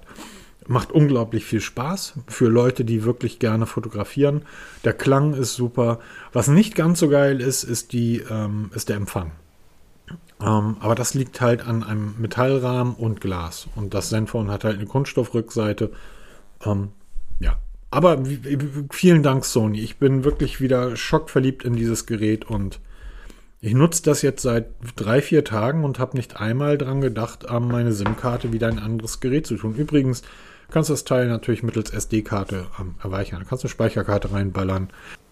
Ein kurzer Hinweis nochmal nebenbei. Entschuldigung, wenn ich mich unterschiebe. Ein kurzer Hinweis nebenbei. Setzt den Markus bei eBay Kleinanzeigen auf Beobachten, da wird bald ein Asus Zen von 9 zu verkaufen sein. Nee, ich werde eBay Kleinanzeigen mache ich nicht mehr. Aber ich habe tatsächlich schon geguckt, was denn die ähm, Ja, die Rebuyer so sind. bieten. Ja, siehst du. Nee, das, ich, ich, ich will dem nicht, ich muss das noch ein paar Tage nutzen. Ähm, ich glaube aber trotzdem, dass das Zenfone geiler ist. Aber für dich jetzt, du hast so eine Sony-Kamera, also diese Alpha hast du ja gesagt, ne? Mhm.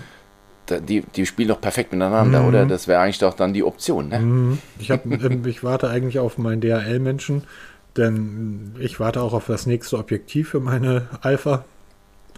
Was übrigens auch über einen Rebuyer gekau ge äh, gekauft wurde. Ähm, Ist ja per se nicht schlecht. Also, nee, ähm, was heißt nicht schlecht? Besser geht's nicht. Ähm, Objektiv er. im Zustand irgendwie sehr gut für ähm, die Hälfte des Preises. Und wer weiß, zumal du ja was so 30 Tage Zeit Sony-Objektive hast, ne? ja, wer so weiß, was so Sony-Objektive kosten, ja, da kaufen andere sich Autos für. Ja, genau. Also von daher immer eine Option. Ne? Solche Rebuy-Geschichten. Ja, aber wie gesagt, da werden einige Videos zu dem Xperia kommen und der Testbericht auf Mobitest wird wie üblich, weil wir brauchen zwei, ich brauche zwei Wochen zum Testen und dann muss ich ihn schreiben. Der wird also in zwei, drei Wochen erscheinen. Bis dahin werden wir sicherlich in dem Podcast auch noch drüber reden. Was du diese Woche veröffentlicht hast auf Mobitest, ist der Testbericht zum, zur Pixel Watch. Zur Pixel Watch, ganz genau. Die du ja gerade am Arm auch trägst. Nee, die habe ich, trage ich nicht am Arm. Wo trägst du die denn? Ich trage die gerade gar nicht. Was? Überleg mal, ich sitze hier unten im Keller rum und den Podcast auf. Was macht wohl die Pixel Watch? Ach, sie lädt. Ja, Warum wohl? Weil der Akku vielleicht nicht so lange hält wie versprochen? ich weiß gar nicht, Man was könnte meinen. Jetzt, jetzt mal ganz offen, du hast den Testbericht ja, ja veröffentlicht. Ja. Grundsätzlich, was hältst du von der Uhr? Für die erste Uhr des Herstellers. Man muss das immer sagen. Es ist die erste Watch von Google. Geil, geil, geil. Okay, sie können keine Watches bauen. Ne? Also sie haben es noch nie gemacht. Sie können Smartwatches bauen. Ich denke mal, die Uhr ist richtig gut. Sie hat viel, viel Potenzial. Allein durch diese Wear OS, diese Fitbit-Integration, das wird noch verbessert. Diese Google Fit-Geschichte, das wird noch verbessert. Aber es hat durchaus Potenzial. Und ich glaube, es ist für gerade wer, wer ein Pixel hat, sowieso. Das ist wie bei Apple. Wenn du ein iPhone hast, kaufst du die AirPods, dann kaufst du auch die Apple Watch. Wenn du ein Pixel hast, wirst du die Pixel Watch kaufen.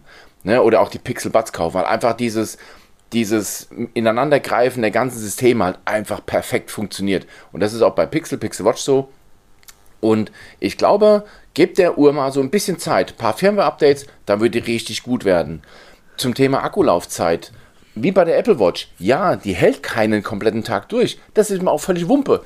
Ich nehme jetzt gerade mit dir Podcast auf. Eine Stunde locker, eher anderthalb.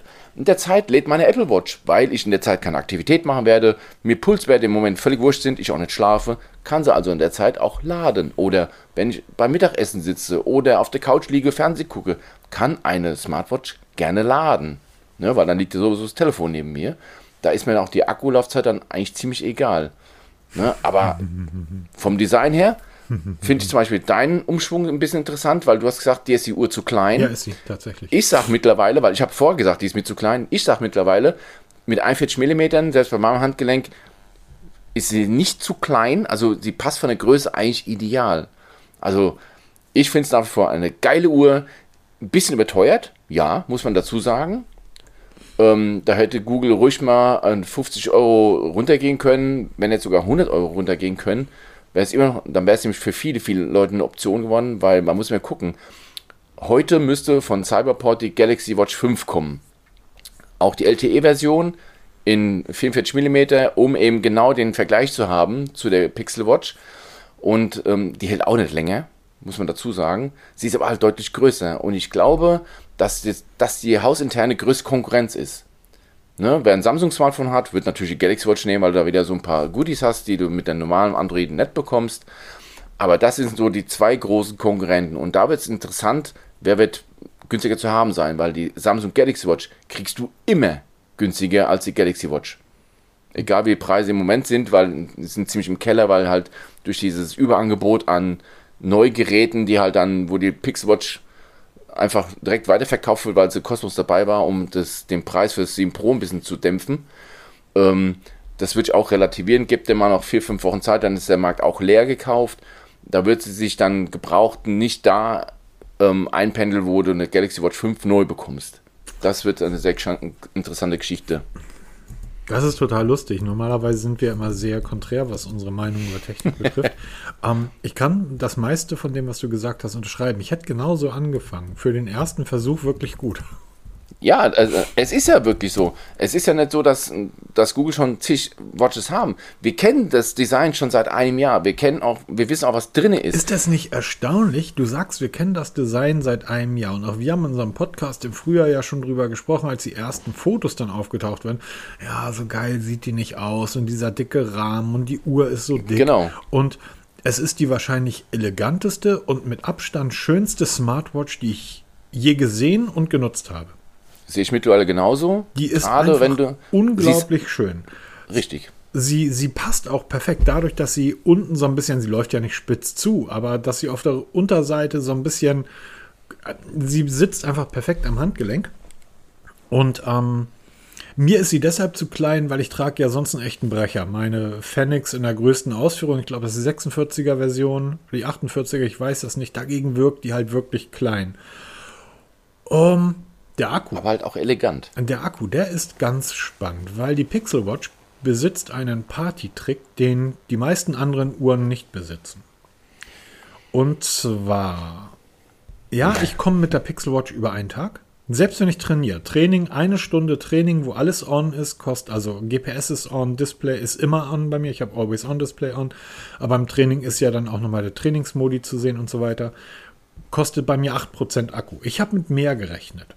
Und wenn ich, ich trage sie nachts, Schlaftracking ist an und dann wache ich morgens mit 10 bis 15 Prozent auf und dann kriegst du schon ein schlechtes Gefühl. Was ich aber jetzt erst die Tage über festgestellt habe, die, die, der Partytrick, den diese Pixel Watch kann. Das heißt, du gehst abends ins Bett und da hast du noch so 40 Prozent. Wenn du 40 Prozent Akku hast, kommst du gut über die Nacht. Wenn du 20 Prozent Akku hast, solltest du die Uhr, und das musst du manuell machen, in den Schlafmodus setzen. Das ist für mich nicht sehr smart. Selbst eine 30 Euro Amazon Smartwatch versteht mein Smartphone und das ist eine Android-Uhr, Wear OS.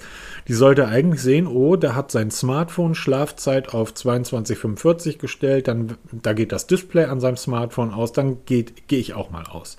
Das muss man bei der Pixel Watch manuell machen das sind zwei Bewegungen dafür nötig. Ich muss nach unten wischen, Schlafmodus anklicken und dann muss ich den Schlafmodus nochmal bestätigen. Das ist ein bisschen merkwürdig gemacht.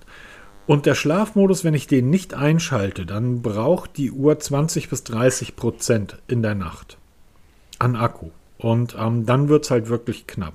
Der Partytrick, den die Uhr kann, ist, du machst dich fertig, ja, stehst auf und sagst, okay, ich will jetzt ins Bett gehen, also ab ins Bad, Zähne putzen und den ganzen Quatsch, dauert so sieben bis zehn Minuten. Du legst die Uhr für 10 Minuten auf die Ladeschale und das Ding ballert dir in 10 Minuten 15 bis 20 Prozent Akku rein. Und das ist der größte Vorteil gegenüber der Apple Watch. Das ist der Wahnsinn. Das heißt, das ist mittlerweile eine abendliche Routine, dass ich beim Zähneputzen die Uhr auf die Ladeschale lege. Für 10 Minuten länger braucht das nicht und habe damit genug Akku für die komplette Nacht und ein Teil des nächsten Tages. Und das ist wirklich toll. Das heißt, die Uhr mal zwischendurch zwischenzuladen. Und zwar nicht wie bei meiner Garmin, die wirklich zwei Stunden braucht, bis sie aufgeladen ist, sondern einfach hier mal für zehn Minuten auf die Ladeschale, während ich telefoniere. Und wieder abgenommen. Und ich kann sie zur Not, ich kann sie ja überall rauflegen. Ich kann sie auf jede QI-Ladeschale legen. Die lädt überall. Das ist fantastisch. Aber, ja, wobei, da muss man ein bisschen aufpassen ja. mit dem QI-Ladegeräten. Dieses starre Armband. Ich weiß. Ja, also du kannst die Apple, äh, die Pixel Watch nicht gerade hinlegen. Du müsstest irgendwie, also was ich probiert habe, ist auf dem, ja, ich habe ja so einen Stand für die, für die Apple Watch. Das funktioniert. Ne? Peter, ich habe so einen Stand für meine, für meine, die hat ich ja weiß. Ein, ne? ein, ein Hörer unseres Podcasts hat uns die Dinger mit einem 3D-Drucker gebastelt. Nochmal vielen Dank, da funktioniert das wunderbar drauf. Lange Rede, kurzer Sinn. Um das, das war der Thema Viktor übrigens. Was? Grüße an Viktor. Viktor. Grüße an Viktor, Dank. der uns die beiden. Stimmt. Genau. Stimmt. Hat uns ja auch einen für die Apple Watch gemacht. Eine Sache, die mich sehr positiv überrascht hat und wo wir dann auch wieder unterschiedlich sind. Ähm, ich habe jetzt die Uhr bei zwei Trainings benutzt und die GPS-Daten stimmen eins zu eins ähm, mit meinen ähm, GPS-Trackern überein habe ich zum Beispiel völlig andere. Ja, genau, das gemacht. wunderte mich halt. Die, die hat es sogar geschafft, ähm, die Straßenseite, auf der ich auf dem Fahrrad gefahren bin, das heißt auf dem Rückweg rechte Straßenseite, auf dem Hinweg Ähm, ebenfalls rechte Straßenseite, aber da ich einen Kreis fahre, ne, bin ich halt versetzt. Das hat die Uhr richtig hinbekommen. Mein, mein, meine Phoenix ist dann gerade im Wald immer mal in der Lage, mich so 10 Meter in den Wald zu versetzen, weil sie dort keinen Empfang hat. Das hat die Pixel Watch zweimal wirklich perfekt gemacht und selbst die Strecke auf den, ja Meter jetzt nicht genau, aber die Abweichungen sind 180 Meter auf 26 Kilometer. Diese 180 Meter erklären sich aber zum Teil daraus, dass ich zwischendurch angehalten habe, um in den Wald zu gehen, um Fotos zu machen. Das heißt, die Uhr hat keinen automatischen Start-Stopp, was ich ein bisschen schwach finde für eine, für eine Sportuhr. Ähm, die Fitbit-Integration finde ich hervorragend gelöst, gerade für Leute, die Fitbit kennen und nutzen. Für alle anderen mag das ein bisschen verwirrend sein, aber es ist nicht anders als bei der Apple Watch. Der Unterschied ist nur, Google hat den Namen Fitbit behalten. Sie hätten es auch Google Fit und Google Health nennen können, so wie Apple ja auch Apple Fit und Apple Health hat. Sind ja auch zwei verschiedene Apps, mit denen du unterschiedliche Sportsachen machst. Genauso ist das bei der Google Watch auch gelöst. Das eine Ding heißt nur Fitbit weiterhin es ist aber, es, ich bleibe dabei, es ist ein Bewegungstracker und keine Sportuhr.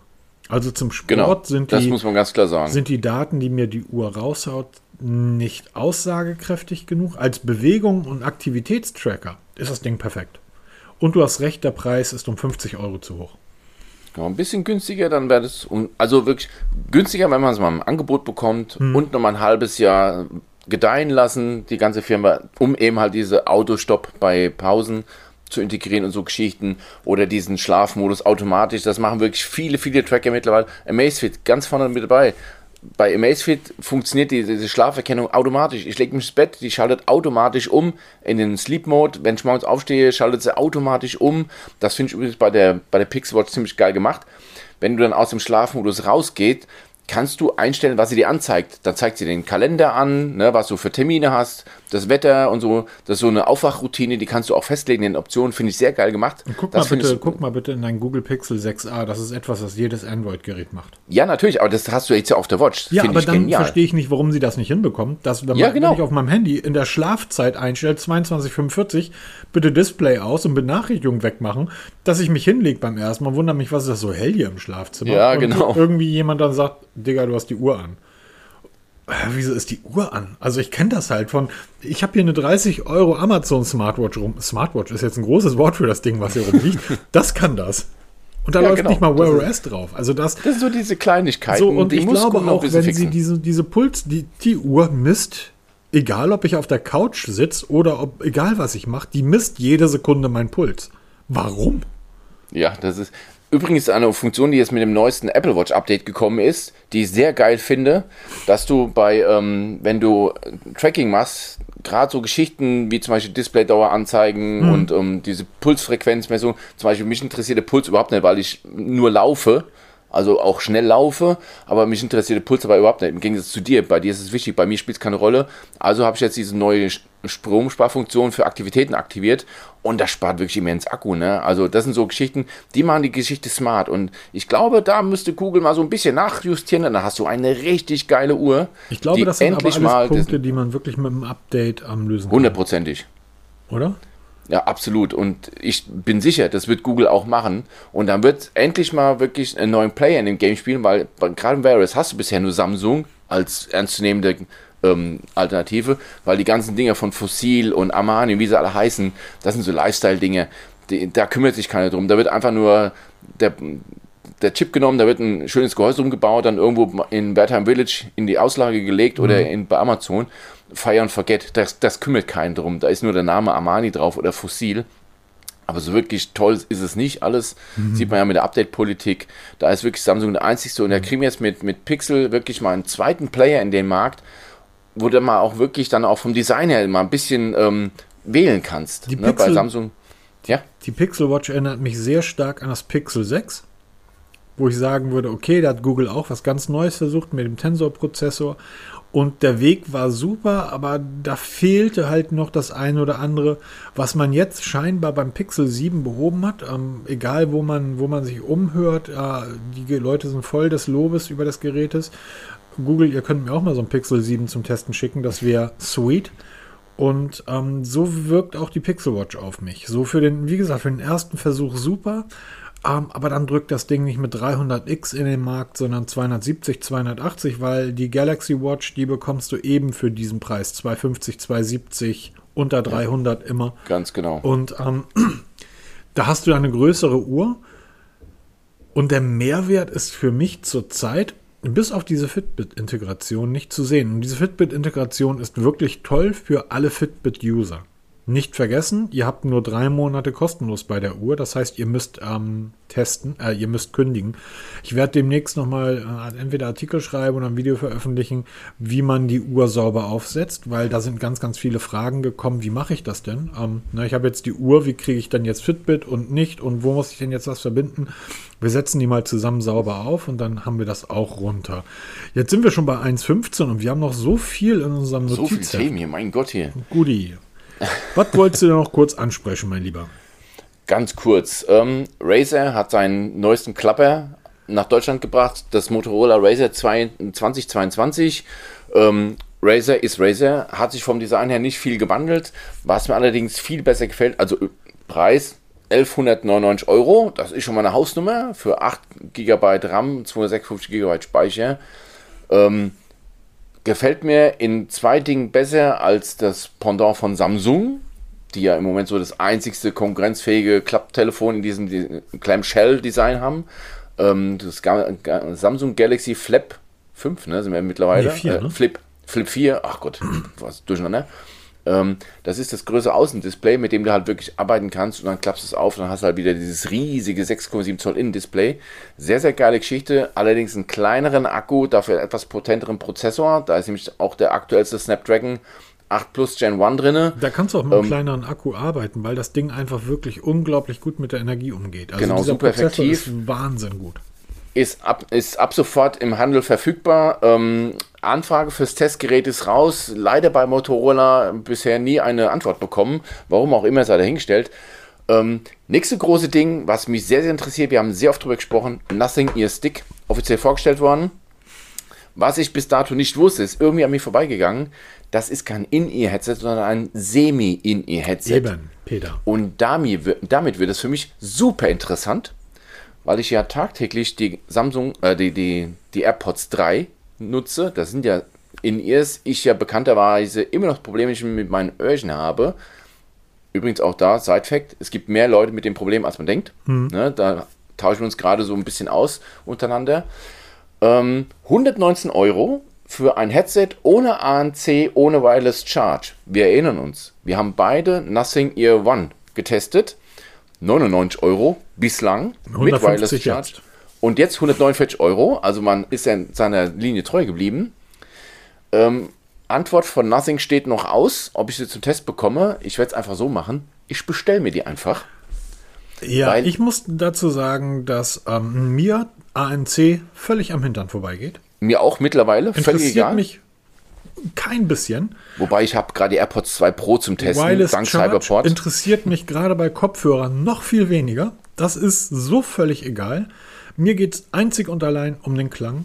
Und was mir mittlerweile sehr wichtig ist, ist die Bedienung. Genau. Weil was nützt mir der tollste Klang, wenn ich das Lied nochmal hören will und dazu jedes Mal mein Smartphone rausholen muss, weil die, sobald ich die Geräte, die die, ihr, äh, die, die Kopfhörer berühre, dort irgendwas passiert, was ich nicht will. Ich finde das mittlerweile sogar äh, positiv. Also ich sag mal, lieber kein ANC als das ANC, was wir unterhalb der Sonys kennen. Und genau. ähm, ich bin einfach auf den Klang gespannt. Das Design ist toll und dass es halt Semi-In-Ears sind, ist ebenfalls super. Ähm, genau, deshalb, ich werde sie auf jeden Fall testen, egal ob sie mir jetzt zur Verfügung gestellt werden oder ich mir sie bestelle. Ich gebe noch zwei bis zum 3. November, weil bis dahin läuft der Vorverkauf mit 10% Rabatt. Dann werde ich mir einfach äh, werde ich mir kaufen und dann wieder verkaufen. Also beobachte auch meinen Feed von eBay Kleinanzeigen. Da wird sie dann, dann demnächst zum Verkauf angeboten. Ähm, aber es ist schon sehr, sehr spannend, was sich da Nothing auch kein großer Medienhype darum, ne? Also sie haben es zwar versucht, aber es hat nicht so diesen, diesen Hype erzeugt wie jetzt das Phone oder die, die Ear One. Doch, sehr, sehr, doch, sehr, doch, doch, doch, doch. Also finde ich ähm, überhaupt nicht. Doch, überhaupt. Also absolut. Und äh, du kriegst diesen Medienhype ja immer dann, wenn ähm, Seiten. Wenn wir drüber sprechen. Nee, wenn Seiten, die nicht über Technik schreiben, über solche Produkte schreiben. Und ich habe bisher, ähm, guck mal, Urbanista ballert jetzt gerade die am ähm, Stockholm heißen die raus, ne? Oder die Kopenhagen. Kopenhagen. Ähm, Grüße gehen raus an Stick. Ähm, er weiß Bescheid. ähm, die, die Urbanista ballert gerade die Kopenhagen raus. Stimmt, Stockholm hatte ich mal getestet. Genau. Ähm, da kriegst du nichts mit. Aber über die Nothing, ähm, über das neue Nothing-Headset lese ich äh, auf Zeit Online, auf Spiegel Online, in der FAZ, also in allen Medien, die eigentlich von. Okay, so gesehen hast du recht, ja. Und ähm, diesen Medienhype, den kreiert Nothing immer noch perfekt. Das machen die richtig gut. Und eine Sache, die, die mir aufgefallen ist, Nothing macht halt sehr viel Marketing-Kram was ich ja auch in meinem Apple-Video so ein bisschen negativ besprochen habe bei Apple.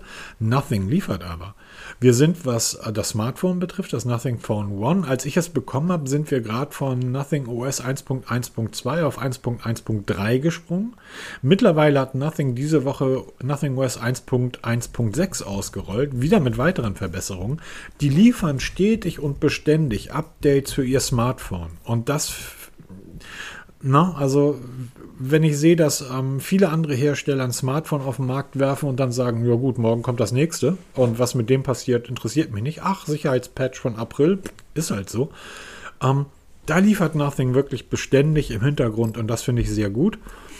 Ähm, ich, auf die, Ear-Stick bin ich sehr gespannt. Ähm, wo, ich auch. Worauf du hast jetzt, ja? Ne, ganz kurz, weil du die Urbanista Copenhagen angesprochen hast auch diese werde ich mir bestellen, weil auch da, ähm, wir haben zwar Kontakt zu Urbanista, ab und zu mal kriegen wir was zum Testen gestellt, aber da habe ich bisher noch keine Antwort. Aber ich möchte gerne beide einen Vergleichstest machen, weil Urbanista, selbe Bauart, Semi in ihr, ohne Wireless Charge, ohne ANC, 69 Euro, gegenüber Nothing ihr Stick für 119 Euro, ohne, ohne ANC, ohne Wireless Charge, ohne Gimmicks, ohne extra Codex und so ein Kram das wird so ein 1 zu 1 Test machen, ich, weil ich will rausfinden, ob die Nothing wirklich so viel besser sind, dass der Mehrwert dabei rauskommt, also der, der teurere Preis. Werde ich beide parallel mir besorgen und auch gegeneinander testen. Ja, also aber das ist ein Preisunterschied von, bei einem, bei einem 100-Euro-Produkt ist ein Preisunterschied von 50 Euro. Also das finde ich halt schön, relativ... Schon ordentlich. Ja, da, also da würde ich halt keinen Test gegeneinander machen, sondern... Doch, absolut. Weil genau das mir die Frage stellt, sind die Urbanistas so viel schlechter oder die Nothing so viel besser? Und anstatt zwei Tests zu schreiben, schreibe ich einen gegeneinander. Das ja, und ich bin ja sehr. mittlerweile so, dass ich sage, die Preise sind mir völlig egal. Völlig egal. Das ist kein Kriterium mehr für irgendetwas, weil ob jemand sich etwas kauft oder nicht, liegt allein an der Person. Das stimmt allerdings, ja. So, und ähm, Wie gesagt, also deshalb, ich teste tatsächlich, ich werde auch das Sony nicht gegen das Asus testen. Ich werde wahrscheinlich mal einen Speedtest machen, weil die beide denselben Prozessor haben. Da finde ich es halt spannend zu sehen, weil beide denselben Prozessor haben. Die müssten ja eigentlich wirklich komplett gleich schnell sein. Eigentlich schon, ne? Na? Ich, ich habe den schon mal heimlich für mich vorgemacht und ähm, mein Zenfone ist schneller. Nicht teasen. Ja. Ich, und Müssen das ist halt etwas, das war selber Prozessor, selber Arbeitsspeicher. Ähm, naja, wie, wie dem auch sei. Nichtsdestotrotz, ähm, ja, Urbanista bin ich ja immer noch ein großer Fan von. Und auch da ist dann aber auch eine Frage, die du eben in so einem Vergleichstest nicht bewerten kannst, weil das ist unmöglich. Wie sieht das denn bei Urbanista mit Updates aus? Weil sind auch, diese, ja. ist dieses Mehrgeld, das ich beim Unternehmen wie Nothing bezahle, ist das vielleicht mit eingepreist, dass ich dort wahrscheinlich über einen viel längeren Zeitraum etwas von diesem Produkt habe? Denn beim Nothing Phone One ähm, bekomme ich für den Preis, den ich bezahlt habe, regelmäßig Updates mit Verbesserungen und neuen Features, was, wenn ich jetzt ein gleich teures Realme oder Xiaomi dagegen getestet hätte, eben nicht bekommen würde. Das heißt, wenn ich jetzt einen Testbericht, das heißt, wenn ich vier Wochen später denselben Testbericht, Nothing Phone gegen ein Xiaomi, hätte ich damals gemacht, und ich teste es vier oder sechs Wochen später, von mir aus vier Monate später, ähm, dann würde der Testbericht wahrscheinlich ganz anders ausfallen. Das heißt, das muss man ja auch sehen. Zurzeit habe ich das Gefühl, dass Nothing mir einfach auch im Laufe der Zeit sehr viel mehr liefert als viele andere. Ja, aber auch andere Stimmen wieder sagen, Nothing muss halt nachbessern. Ne, das sind wieder die anderen Stimmen, die sagen, wenn du viel Updates machst, muss Schau halt dir die ersten Kopfhörer an, Peter. Die, ja, die, ja, ein, die ein Jahr alt sind. Da musste nichts nachgebessert werden. Die waren perfekt in dem Moment, als sie für 100 Euro auf den Markt kamen. Genau, Trotzdem jetzt auch liefern bald zwei, die ja, ein ist- Update nach dem anderen für das Gerät. Ja, das stimmt allerdings. Macht Samsung da- übrigens auch. Die, die Samsung Buds Live bekommen immer noch Updates, obwohl die Geräte nicht mehr produziert werden. Finde ich spannend. Ja, stimmt. Übrigens auch, was ich immer noch als Backup bei mir dabei habe und auch immer wieder gerne nutze, weil die einfach geil sind vom Tragekomfort. Ne? Also wenn es mal ein bisschen hektischer wird, gerade so beim Sport, da die Galaxy Buds Die Live, sind einfach toll. ich verlinke es mal unten rum. Ich habe äh, immer noch zum. Fahrradfahren, also nein, ich fahre natürlich nicht mit Kopfhörern Fahrrad, aber wenn ich mit Kopfhörern Fahrrad fahren würde, dann würde ich die halt wirklich in der Hauptsache nutzen, gerade im Winter, weil die einfach komplett im Ohr drin liegen und du kannst da eine Mütze drüber ziehen. Und letztens gerade bei Amazon Warehouse Deal für 29,90 Euro ich im, Gebrauch, im Gebraucht sehr gut. Ich ne? habe 149 bezahlt, glaube ich, Ja. oder 159 und eine Woche später waren die auf 79. Da habe ich, Also mich, da habe ich absolute Empfehlung nach wie vor. Ich glaube, über diese USB-Geschichte, da müssen wir nächste Woche ein bisschen länger drüber reden, Peter, weil das kriegen Genau. wir jetzt nicht in ein paar Minuten noch abgehandelt. Ähm, Nein, nein, nein. Ganz schnell noch, der Update-Fahrplan für Samsung One UI 5.0, also Android 13, steht bevor. Zuerst die S22, dann die S21 und so weiter. Was natürlich aber auch klar ist, die werden ja nicht die A-Serie bevorzugen. Genau, ich verlinke mal den, den Artikel, da ist alles genau aufgelistet. Das ist eine riesige Liste, wo wirklich eigentlich alles von Samsung aktualisiert wird. Könnt ihr mal euer Modell raussuchen, wann ihr es bekommt. Ich verlinke es einfach mal in die Shownotes unten, weil das jetzt vorzulesen macht eigentlich auch keinen Sinn. Genau, und ich gucke jetzt gerade mein Firmenhandy, das ist das A52S. Kommt das denn auch dran? Bestimmt. Ja, und zwar im Dezember. Ah, ist ja schon bald. Gibt's Das ist schon bald. Ähm, zu Weihnachten. Da wird Genau. wahrscheinlich mein Asus noch kein Android 13 haben. Auch wenn die Beta tatsächlich seit August schon drin ist und jeder kann sich, und das ist sehr, sehr spannend bei Asus, jeder kann sich direkt über das Zenfone 9 bei der Beta anmelden und die nutzen. Das macht ihr in den Einstellungen, System, Dort, wo ihr den Android 13 findet, scrollt ihr nach unten. Das ist ein kleiner Button. Da könnt ihr am Beta-Programm für Android 13 teilnehmen und auch jederzeit wieder rausgehen. Und Asus sagt auch, was eigentlich selbstverständlich sein sollte, dass ihr keinerlei ähm, Probleme mit Garantien und so weiter habt, wenn ihr daran teilnehmt. Ich bin sehr gespannt, wie die Umsetzung, wenn ihr das jetzt hört, ja, ich gehe davon aus, dass ich das Asus tatsächlich längerfristig benutzen werde. Ähm, du hast einen Zettel auf, die, auf unseren Notizzettel geschrieben. Bei PayPal, ja. Da wird es jetzt bald möglich sein, dass man ähm, eigentlich mehr, mehr so Gewerbetreibende ohne großen Aufwand, ohne große Technik dahinter ähm, Zahlungen annehmen können, bis 50 Euro, indem sie einfach nur ein Android-Smartphone mit NFC sich hinlegen. Alter. Das wird langsam immer fragmentierter. Zahlung in Deutschland. Ja, ne? Fällt, fällt mir jetzt gerade Im ein. kleinen, im kleinen Stil, ne? Eisdiele, Bäcker. Ich bin ja, ich bin ja, als ich auf der IAA war, sind wir jeden Tag mit, vom Hotel zur IAA hin und zurück gefahren mit dem Taxi. So, und wir waren zu zweit, morgens hat der eine bezahlt, abends der andere. Immer mit Karte. Und das war meistens bei allen Taxifahrern so, oh Karte, was für ein Mist. Ich denke, wie soll ich sonst bezahlen? Bar oder was? Das ist doch scheiße. Ich will kein dreckiges Geld in der Tasche haben. Und bei einem hat es halt immer mal wieder nicht funktioniert. So, und ähm, der eine hat dann irgendwie meine Adresse aufgeschrieben und ich schicke dir eine Rechnung. Ähm, ich warte heute noch auf die Rechnung und vom Hotel zur, zum, zum, äh, zur Messe, das waren jeden Tag so 30 Euro Taxi, hin, 30 Euro zurück. Wie gesagt, ich warte heute noch auf der Rechnung. Wenn es dann jetzt irgendwie schneller mit PayPal geht, freue ich mich drüber. Aber PayPal ist ja auch im Google Wallet, im Android Wallet mit dabei. Das heißt, ich kann ja PayPal direkt in mein Wallet hinterlegen und im Supermarkt mit meinem PayPal-Konto bezahlen. Das geht aber nur bei Android, bei Apple klappt das nicht. Nee, da musst du Apple Pay nehmen, aber das sind halt wirklich nee, so nee. Dinge. Aber, Nochmal. PayPal liegt bei Google Pay hinterher, hinterher dran. Du kannst PayPal als Zahlungsquelle auswählen bei Google Pay. Du kannst deine Kreditkarte. Das weiß ich, ja. Ach so. Und das geht weiß bei ich, ja. Apple eben nicht. Genau, da muss halt eine Kreditkarte, ist da zwingend notwendig. Es war mal PayPal, war mit drinne. Und dann wollte Apple wir raus. 30% haben und da hat dann ähm, PayPal gesagt, seid ihr bescheuert? Und hat Apple gesagt, gut, dann nicht. Genau, aber es ist wenigstens mal ein Schritt in die richtige Richtung, Ja, um das halt eben diese Kosten, weil viele von diesen kleinen Gewerben sagen halt, mir ist einfach die Kosten zu hoch für die Hardware und für die ganze Unterhaltung von dem Kram. Ich habe einen Kumpel, Grüße gehen raus an Alex, der hat ein, ein Mail-Order. Der, ver der verkauft Platten und zwar Vinyl und Bücher. Ähm, nur der, der 50er, 60er, 70er Jahre. Und zwar Beat, ähm, Oi-Punk, Ska in der Richtung. Copacetic Mail Order, kennt ihr vielleicht.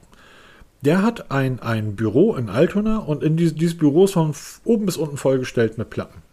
So. Und da kannst du in dieses Büro reingehen ähm, kannst Alex besuchen und kannst dort, irgendwie, war mit einem Kumpel da und der hat gesagt, oh geil, was für geile Platten hier. Und der hat sich also zehn Platten rausgenommen. Geil, die kann ich aber nicht bezahlen, ich habe gar nicht so viel Geld mit. Und hat Alex gesagt, kein Problem, kannst du hier mit Karte zahlen. Hat sein kleines Kartengerät rausgeholt und dann konnte der Kumpel da bezahlen. Ich sage, ist das nicht wahnsinnig teuer? Meint Alex nur, das kostet heutzutage so gut wie nichts mehr. Das ist total einfach und sinnvoll, das so zu machen. Und jeder Kleingewerbetreibende, der das nicht will, der hat einfach nur keinen Bock auf, auf ähm, EC-Kartenzahlung oder Kreditkarte. Grundsätzlich sind die Kosten eben nicht mehr hoch. Ja, das ist halt das ist leider halt bei meinem Bäcker nicht so der Fall oder in der Eisdiele leider nicht. Aber vielleicht tut sich da mal was, weil wir haben es auch geschafft, über die Corona-Krise jetzt mal diese ganzen bezahllosen Systeme so ein bisschen etablieren, dass die Leute die Angst verlieren. Jetzt müssen wir mal den nächsten Schritt gehen, endlich mal dieses verdammte Bargeld loswerden. Braucht kein Mensch. Äh, Schon gar nicht das Kleingeld. Ganz schlimm immer irgendwie, hast du irgendwie 5 Euro da irgendwie am, am Frühstücksgeld für die, für die Kleine in der Kita bezahlen? Ich, sag, ich habe keine 5 Euro. Ja, mein, mein Kind hat eine, hat eine Apple Watch bezahlt damit. Ja, genau. Wenn man Apro, alles hat. Apro Apple bezahlen, das ist gar nicht so lustig, weil Apple erhöht nämlich die Preise. Ja, auch. Und krasserweise, äh, wir erhöhen mal die Preise ab jetzt. 3, 2, 1 teurer.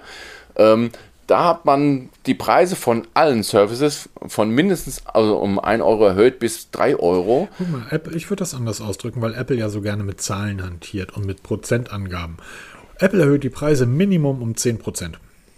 Genau, das ist dann die Inflationsrate.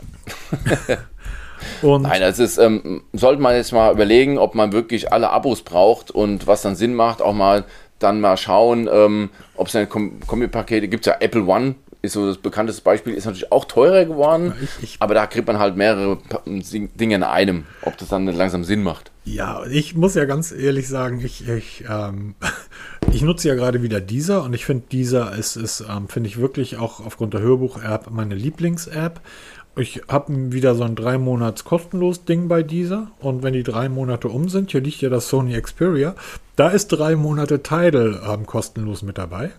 Dann werde ich mir irgendwie in, kurz bevor ich es wegschicke, da nochmal einen Account irgendwie anlegen und sobald dann das dieser kostenlos aus. Und der Witz ist, ich habe natürlich noch Amazon Music, weil ich als Prime-Kunde bin. Und ich habe natürlich auch noch YouTube Music, weil ich YouTube äh, Prime-Kunde bin.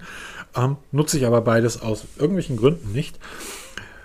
Apro aus irgendwelchen Gründen nicht nutzen. Anderthalb Stunden, Peter. Es ist 11 Es Uhr. wird Zeit, ich muss Ich- los, langsam. Ja, ich muss jetzt irgendwie los und ich muss hier mal gucken, ob das MacBook das heute so gemacht hat, wie es eigentlich machen sollte. Heute ist Vodafone dazwischen geschossen. Wir hatten zweimal ähm, einen Break drin. Mal sehen, ob euch das aufgefallen ist. Wenn nicht, ich wünsche euch zum Ende des Tages einen schönen, entspannten Tag. Genießt den morgigen Feiertag, den wir ja alle haben. Und Bis auf ich. ja, es. Also alle.